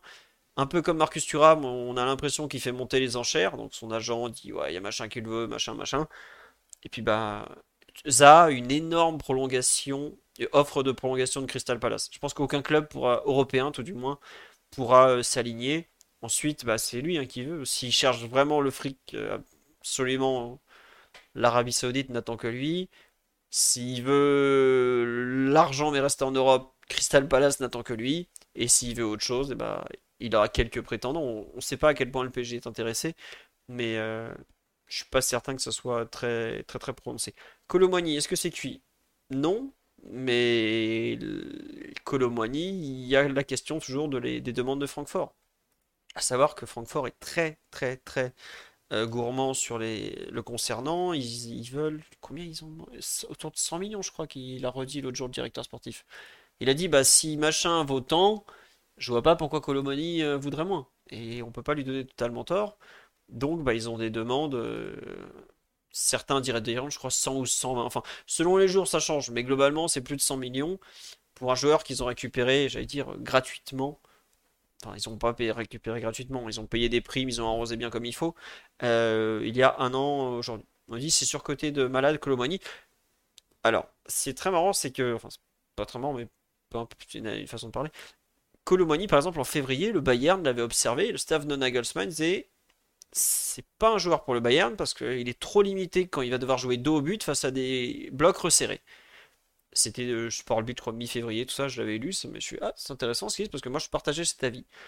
Et le joueur a continué sa progression, a continué de se développer, et aujourd'hui le Bayern dit mais en fait, non, c'est un joueur qui est en mesure de jouer au Bayern, même face à des blocs regroupés, face à des blocs bas, parce qu'il a, il a développé son jeu au but, il a une vraie capacité à servir les autres, il sait s'intégrer dans un collectif. Voilà. Après, euh, moi, de ce que j'avais compris autour de Colomoni et tout ça, euh, c'est que c'est un joueur qui était pas forcément super intéressé par le PSG, qui visait plutôt la place d'avant-centre à United, qui était, qui est notamment intéressé par lui. Parce que Colomani, euh, donc il est de 98, il a euh, 20 24 ou 25, euh, il est très fort, et sur lui, il a quand même Manchester United, qui a des moyens financiers colossaux, en Qatar ou pas Qatar, le PSG et le Bayern. Donc, euh, je sais pas si Chelsea, qui est le quatrième club qui cherche un neuf, s'est penché sur lui. Et le Real Madrid, quand Benzema a été, a été annoncé euh, partant, les rumeurs directes sont arrivées, donc ça sent probablement le coup de fil du Real à l'agent pour dire ouais, nous aussi on est intéressés, faites pas n'importe quoi euh, avant de partir. Voilà. Donc, si les recruteurs de 4 à 5 top clubs comme ça le considèrent, c'est peut-être qu'il a le niveau, enfin en tout cas ils estiment qu'il a le niveau pour être leur avant-centre. Parce que c'est quand même euh, avant-centre des clubs que j'ai cités. Bon, le PSG c'est un cas particulier parce que tu as, Mbappé qui prend beaucoup de place, où tu seras pas forcément le numéro un, mais dans les autres cas tu vas devoir assumer et mettre des buts. Et assumer sérieusement même. C'est pas un hasard. Voilà. Euh, est-ce que Chelsea prend une Nkunku au final? Oui, oui, c'est signé et tout euh, depuis des mois. Donc il va y aller. Oui, City? Il doit, il doit être deg, mais il va y aller. hein. Il a dû voir le nombre de joueurs qui ont été recrutés, etc. Je suis pas sûr qu'il soit, soit si heureux de cette signature au final. Mais bon, j'espère que ça va bien se passer pour lui quand même. Oui. Et on me dit sur le live, et c'est très vrai, oui, il y a euh, Florian Plettenberg de Sky qui a annoncé que le PSG était le club le plus intéressé par Colomboigny, mais après, ça n'a pas forcément trouvé de suite dans les, dans les autres rumeurs. Et ce qui est marrant, c'est que le même jour, je crois, il y a deux rumeurs qui s'opposent complètement. Je crois que c'est euh, donc Plettenberg qui dit euh, le PSG est à fond sur Colomboigny, et dans le même temps, je crois que c'est Fabrizio Romano qui dit oh, le PSG préfère Osimhen à Colomboigny. Donc il y a beaucoup de gens qui parlent, qui ont intérêt à faire parler pour vendre le joueur, parce que ça donnera toujours de la valeur marchande d'avoir de plus en plus de clubs les uns sur les autres, enfin de, clubs en concurrence, c'est évident. Mais euh, aujourd'hui, euh, à voir aussi euh, qui, est en mesure de, payer ce que Francfort veut, et à ce niveau-là, on a l'impression que ça bloque un peu. Et Colomboigny a pas du tout fermé la porte à une deuxième saison à Francfort. Euh, même s'ils joueront pas euh, la Ligue des Champions l'an prochain, je- j'ai raté un épisode. Voilà. On nous dit pourquoi pas prendre Hugminson en plus de Kane? Bah, Hugminson, par contre, n'a pas un contrat qui force le club à, à imaginer une vente. Je crois qu'il est sous contrat jusqu'en 2027 ou 2026. Enfin, il a un contrat très longue durée et jamais Tottenham, Tottenham n'acceptera de perdre le même été euh, et Kane et Son. Voilà. On dit on veut Arda Güler. Arda Güler, il y avait des échos en Turquie ces derniers jours. Alors, il semblerait qu'il va activer sa clause libératoire à 17,5 millions d'euros parce qu'il a joué assez de matchs. Donc ça, c'est, ça veut dire qu'il peut aller chercher le marché. 17,5 millions d'euros, je pense qu'il y a pas mal de clubs qui vont les poser. Il a Mais marqué, c'est ça? euh, il a marqué, il paraît qu'il a mis un super but d'ailleurs. Ouais. Je crois que Ouais. euh, c'est dispo sur l'équipe euh, pour le- ceux qui veulent le voir qui sont en France. Mais euh, c'est qui Arda Güler? C'est un milieu offensif gaucher qui joue à Fenerbahçe. Il y avait d'autres clubs qui étaient plus en avance que le PSG. Je crois que c'était Benfica, il me semble, et un, un autre club. Je demande si c'était pas l'Atalanta, tout ça. Ou un truc, euh, un club un peu comme ça, un peu intermédiaire. Et je pense qu'il signerait plus dans un club intermédiaire que dans un l'Ajax aussi visiblement. Voilà. Plus ce genre de club euh, pour continuer la progression plutôt que d'aller directement euh, dans un top club où il est très jeune, il n'a pas forcément le l'envie de, passer sur le banc de touche, quoi, tout simplement, parce que c'est un peu ce qui va l'attendre malgré tout. Voilà. Mathieu, Titi, d'autres rumeurs qui vous ont euh, qui vous intéressent, qui vous ont ah oui, euh, point vente, euh, les indésirables en dehors des prêtés, tout ça. Bah alors déjà, il y a une vente qui est aujourd'hui le seul mouvement qui a été officialisé du PSG, c'est le transfert définitif d'Eric Junior du DMB. On parle sur là, je, suis une personne qui arrête pas de me relancer sur Gift Orban, la petite. La petite merveille belge, enfin il n'est pas belge, mais il joue en Belgique, il joue à Genk si je me trompe pas. Mais il n'y a absolument aucune rumeur sur lui. Et je ne sais pas si le PSG qui cherche un titulaire va aller chercher un, joueur comme ça qui a à peine joué en. Je crois qu'il est arrivé en janvier ou en décembre en Belgique. Donc euh, malheureusement, je, ne pense pas qu'il soit aujourd'hui dans, les plans. Euh, des nouvelles de Kari. Bah, il a commencé à jouer en fin de saison et donc euh, visiblement, il devrait plutôt rester à, Lorient la saison prochaine. J'ai entendu parler effectivement du PSG qui le surveille, qui essaye de voir pour euh, peut-être le rapatrier. Euh, enfin, il a une clause de rachat à moyen terme, donc il pourra toujours revenir s'il y a besoin. Euh, enfin, si le PSG estime que c'est nécessaire. Mais aujourd'hui, c'est un joueur qui commence à peine à avoir du temps de jeu à Lorient, donc faut pas non plus en attendre trop il faut pas imaginer que le PSG. Enfin, mettez-vous à la place du PSG. Euh, est-ce que vous avez intérêt ou besoin de faire revenir un joueur qui, est entre guillemets en train de faire son trou à, à Lorient? Il n'y a pas un besoin pressé, sachant que la clause de rachat, elle est disponible dans euh, un an. Voilà. Et le, et le montant est fixé. Donc voilà pourquoi on s'intéresse pas à Enzo Lefebvre Parce que Enzo Lefebvre vise des clubs un peu intermédiaires comme euh, Rennes, Dortmund, ce genre de, niveau. Il va signer à Rennes à 80%. Voilà. Euh, qu'est-ce qu'on m'a demandé encore? Non, je travaille pas à de recrutement du PSG. C'est plus certains joueurs, c'est sûr. Et Rabiot et Simons. Rabiot, fin de contrat au 30 juin. On sait pas trop euh, ce qu'il en est. Je sais que la Juve lui a proposé un an de plus, Mathieu, c'est bien ça? Il y a quelques jours. Ils savent pas trop à quoi s'attendre. Il y a pas mal de rumeurs sur l'Angleterre. Faut pas oublier que l'été dernier, il a été assez proche de signer United, qui cherche toujours des milieux de terrain. Euh, il y a quelques bruits sur un possible retour à Paris, mais c'est rien de très, rien de très précis. Euh, je pense honnêtement qu'il y a plus de chances de le voir en première ligue qu'au PSG à moyen terme. Et Xavi Simon, c'est toujours pareil. C'est lui qui décide, mais lui, il veut l'assurance de jouer parce qu'il vise l'Euro 2024 et au PSV, ils sont toujours aussi confiants quant au fait qu'il sera encore là la saison prochaine. Et le PSG fait. Euh, le PSV, pardon, le travail au corps vraiment très très fort pour qu'il euh, signe une prolongation avec un énorme salaire très revu et surtout la, clause PSG, la fameuse clause PSG qui, qui, saute. Il y a Fabrizio Romano qui a annoncé que la clause n'était pas de 12 millions mais de beaucoup moins et c'est bien possible, parce que Fabrizio Romano est très bien renseigné sur les joueurs qui ont été représentés ou qui sont représentés par Rafaela Pimenta, qui est la celle qui a pris la succession de Raiola. Attention, Xavi Simons n'est plus représenté par Rafaela Pimenta, il est représenté par le fils d'Ain.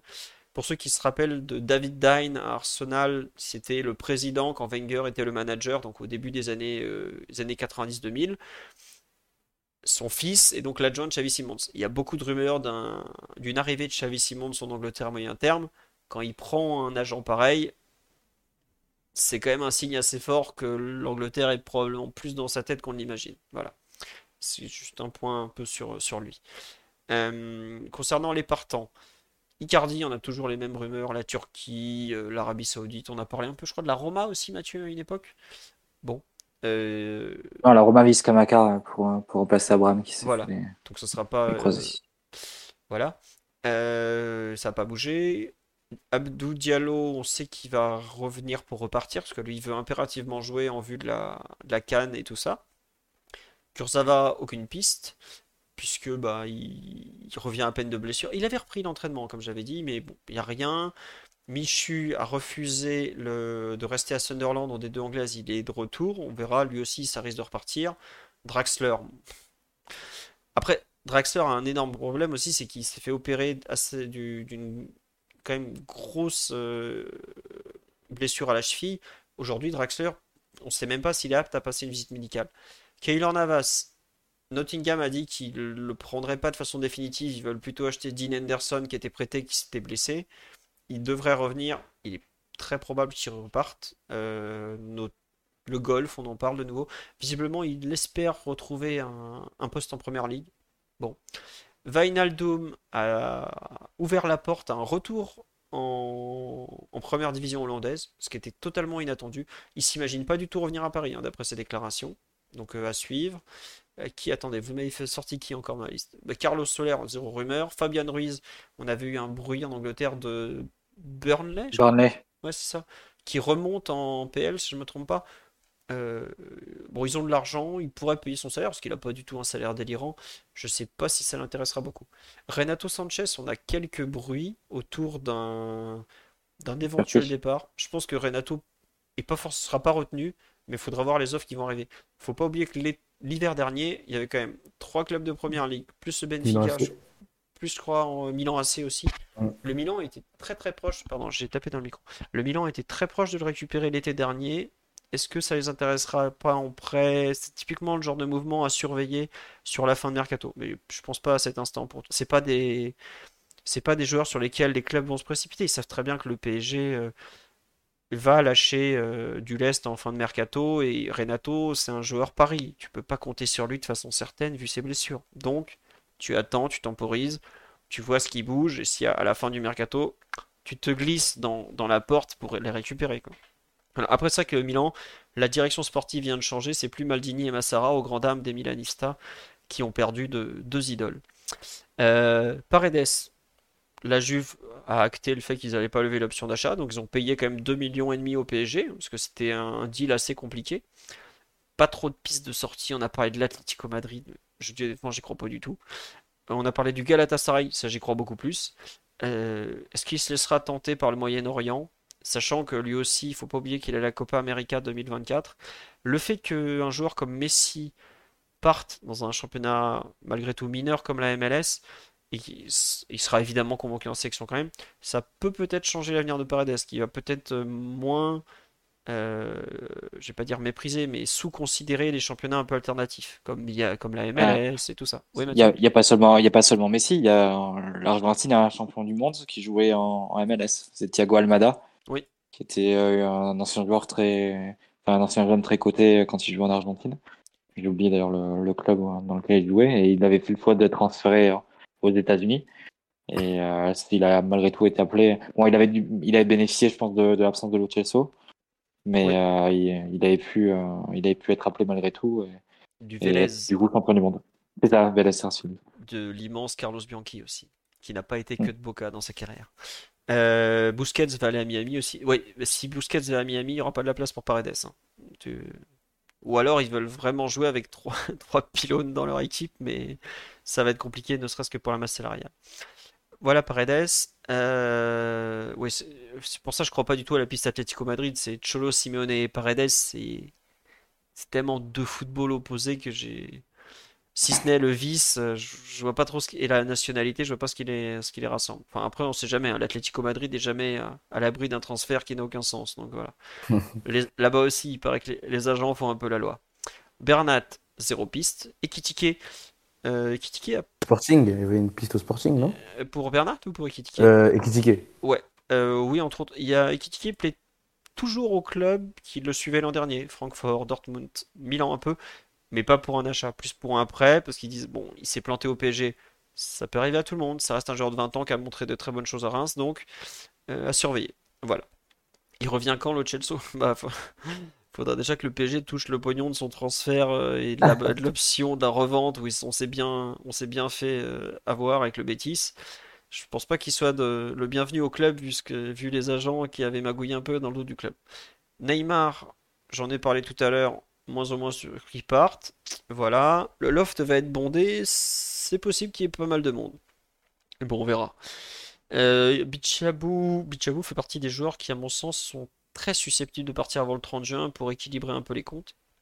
Ou alors on acte que la saison est une catastrophe financière et justement on le fait basculer sur un départ qui est quand même assez possible, voire probable de l'année prochaine. Dans les, je pense qu'il y a quelques jeunes qui seront vendus aussi avant le 30 juin pour faire rentrer des, des sous. On parle de Garbi. Je serais pas surpris que Garbi soit vendu avant le 30 juin, par exemple, parce que bah il faut faire rentrer de l'argent tout simplement et il a une vraie valeur marchande. Est-ce qu'il a une place au PSG à moyen terme, même à court terme, je suis pas certain. Voilà, peut-être que c'est mieux pour tout le monde quoi. Est-ce que Vitinha restera? Ça dépendra euh, aussi peut-être de la vie de Luis Enrique. C'était le premier thème du soir et je pense que certains joueurs intermédiaires, euh, Vitinha, Danilo, euh, peut-être même Ekitike aussi, comme ça, qui ont eu un temps de jeu, Ruiz, Solaire, entre deux, qui sont pas indispensables, qui sont pas intouchables, seront évalués durant la préparation, selon leurs envies, selon les pistes qu'ils ont. Euh, et voilà, c'est comme ça. Hein, voilà. On me dit Vitinha en grand danger avec Lucho. Je sais pas, je, je, reste vraiment très prudent sur les joueurs qu'il va savoir utiliser, qu'il va vouloir, qu'il va dégager, tout ça. Enfin, qui va, quand je dis dégager, qui va dire euh, t'es pas dans mes plans, et voilà. Faut voir qu'est-ce qu'il attend de tel ou tel joueur, faut voir combien de matchs il a vu. Ça se peut, il connaît le Vitinha de Porto, c'est un joueur qui lui plaisait, il va lui donner sa chance. Voilà, moi je, vraiment, j'inscris pas dans le marbre tout ce qu'on. Il y a effectivement des joueurs qui, qui semblent pas du tout adaptés, mais il y a des surprises à chaque fois, donc on va attendre. Mathieu, Titi, vous voulez rajouter quelque chose sur le mercato? Euh, ou, pas? Euh, Mathieu, tu, penses toujours que tant que Lee signe, on est sauvé ou non? Tu attends quand même d'autres ah bah, le, le, jour où Lee Kangin euh, signe, bah, ça sera mercato réussi d'emblée. Voilà. Tiens, Très bonne question pour finir. Est-ce que la concurrence pour Bernardo Silva est sérieuse? Alors, on a eu aujourd'hui dans The Athletic euh, l'excellent David Arnstein qui a dit que l'Arabie Saoudite s'était sérieusement penché sur le dossier.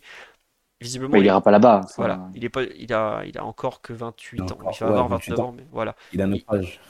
soit il reste à City, soit au PSG. Bernardo Silva n'a pas va tourner. Barça, euh, Barça mais non. Barça, Barça n'a pas l'argent. Voilà, mais le Bar... en gros, le Barça n'a pas l'argent, mais visiblement, ça serait un peu sa destination plus ou moins favorite. Le PSG a l'argent pour lui, mais il va falloir convaincre Manchester City, et c'est très compliqué. Et l'Arabie Saoudite, bah eux ils ont le fric, c'est sûr, mais il n'est pas du tout convaincu d'aller là-bas.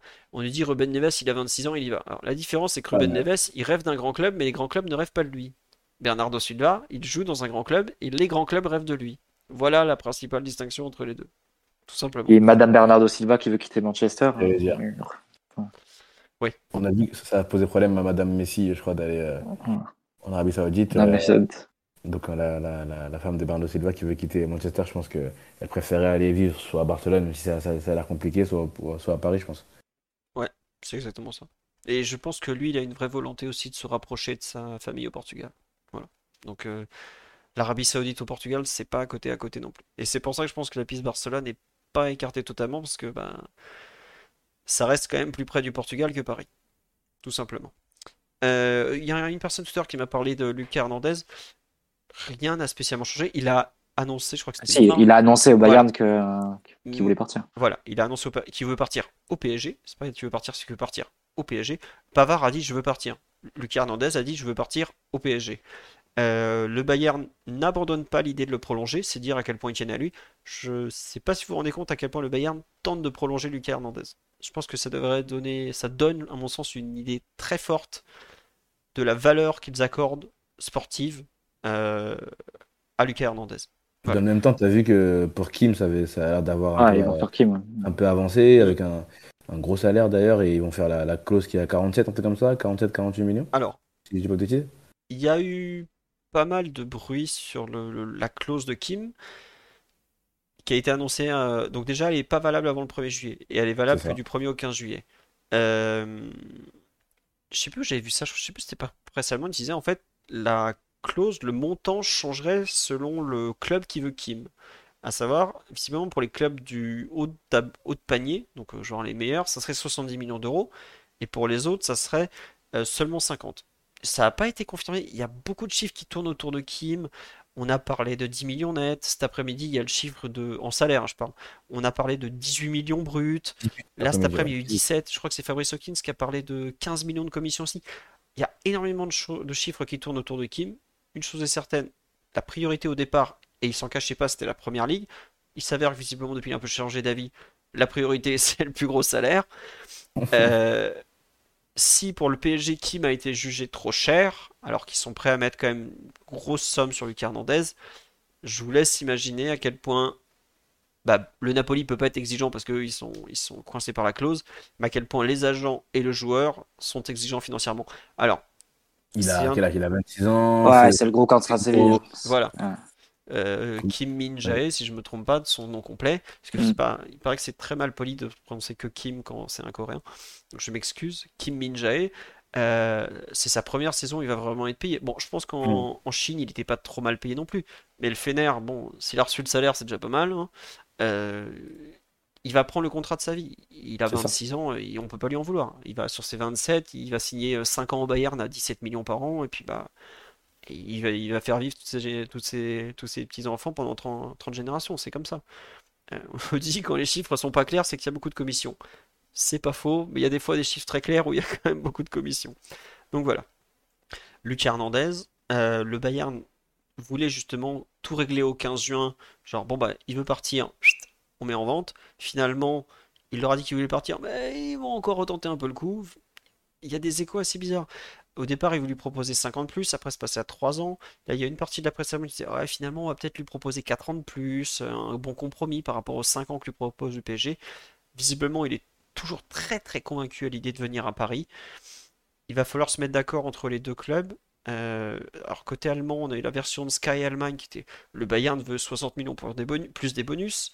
Bild était autour de 50. Moi, de ce que j'ai compris côté parisien, ils comptent pas aller euh, beaucoup au-dessus de 40, 45, plus d'éventuels bonus, parce qu'ils disent Il reste combien d'années de contrat, euh, Lucas? Un seul? Une seule pardon année, et on parle d'un mec qui revient des croisés. Il n'a pas joué un seul match depuis qu'il s'est fait les croisés avec la France contre l'Australie au bout de 8 minutes, je crois, c'est ça. Donc, voilà. Euh, où on en est. Et c'est pas forcément un transfert qui se fera rapidement, même si au bout le Bayern a besoin d'avancer aussi. Euh, Todibo, plus de nouvelles. Bah, si, je crois qu'on en a parlé à United aujourd'hui, parce qu'il s'est On va pas justement- recruter, on va pas recruter 4, quatre défenseurs centraux non plus cet été. Non, voilà. Sachant Euh, qu'on rajoute le Croate aussi. T'as raison, Phila United, parce que ça parlait de Di- Disasi et que les, beaucoup de. enfin, ils sont venus voir beaucoup de fois à Todibo, euh, les, les émissaires euh, mancuniens. euh, donc ils en ont parlé aujourd'hui à Manchester au cas où euh, la piste Kim euh, tombait à l'eau. Et attention à Kim parce que, comme je le dis, la clause s'active au 1er juillet. Il reste 10 jours. Il court beaucoup après l'argent. Méfiez-vous des clubs anglais, c'est pas l'argent qui leur manque. Je serais pas surpris que United le 29 juin fasse euh, Tu veux ça? Mais en fait, tu vas avoir ça plus ça, donc tu vas signer chez nous. Ils sont totalement capables. Et ça fait 3-4 jours qu'on entend Oh, le Bayern, ils sont presque signés Kim, euh, Kim Min-jae, tout ça. Attendez encore un peu parce que c'est un- à mon avis c'est un dossier qui, qui pourrait encore rebondir une fois ou deux. C'est quand la reprise pour nous? Le 4 juillet. Ça a été décidé par Galtier. Alors peut-être qu'on va penser au 3, lundi 3, je sais pas. Euh, Puis aujourd'hui, je vous rappelle que Christophe Galtier est toujours l'entraîneur officiellement du Paris Saint-Germain, en tout cas d'un point de vue contractuel. Voilà. Et on ne choperait pas une des 15 affaires à saisir à Chelsea, genre Kovacic. Kovacic va signer à 95% à Manchester City. Et ensuite, Chelsea est aujourd'hui en train de magouiller de façon à peine déguisée avec l'Arabie Saoudite pour euh, exfiltrer Koulibaly, euh, Ziyech. Ziyech, Ziyech, Mendy, Mendy et Aubameyang aussi. c'est honteux. Parce qu'en fait, pour ceux qui n'ont pas suivi, euh, il y a une partie de Chelsea qui appartient au fonds euh, d'investissement saoudien, Le même qu'Anne Cassel. Qui est le même qu'à Newcastle d'ailleurs. Donc ça déjà, c'est une aberration totale. Euh, en fait, en gros, l'Arabie Saoudite euh, finance indirectement Chelsea. Enfin, bref, c'est bienvenue dans le football de 2023 où des, des mecs sont actionnaires de partout et se refilent des joueurs de façon à peine cachée, quoi. Voilà. Après, ça dérangeait personne quand c'était entre le Milan et Lille, donc euh, on va rien dire c'est pas le premier comme ça. Sur ce, je pense qu'on a fait le tour. Lundi prochain, on refait un podcast sur Luis Enrique. Euh, voilà, le, PIF, donc qui est le truc le fonds d'investissement saoudien qui détient une partie de Clear Lake Capital, qui est, qui qui est le fonds qui, est le propriétaire de Chelsea. Est-ce que Kimpembe va toujours à Atlético? Bah pour l'instant, Kimpembe il va à l'infirmerie surtout, donc euh, voilà. Euh, on verra où il va finir. Mais aujourd'hui, euh, si je me trompe, bah, je crois qu'il est au Qatar en ce moment, en, euh, vacances slash rééducation, voilà.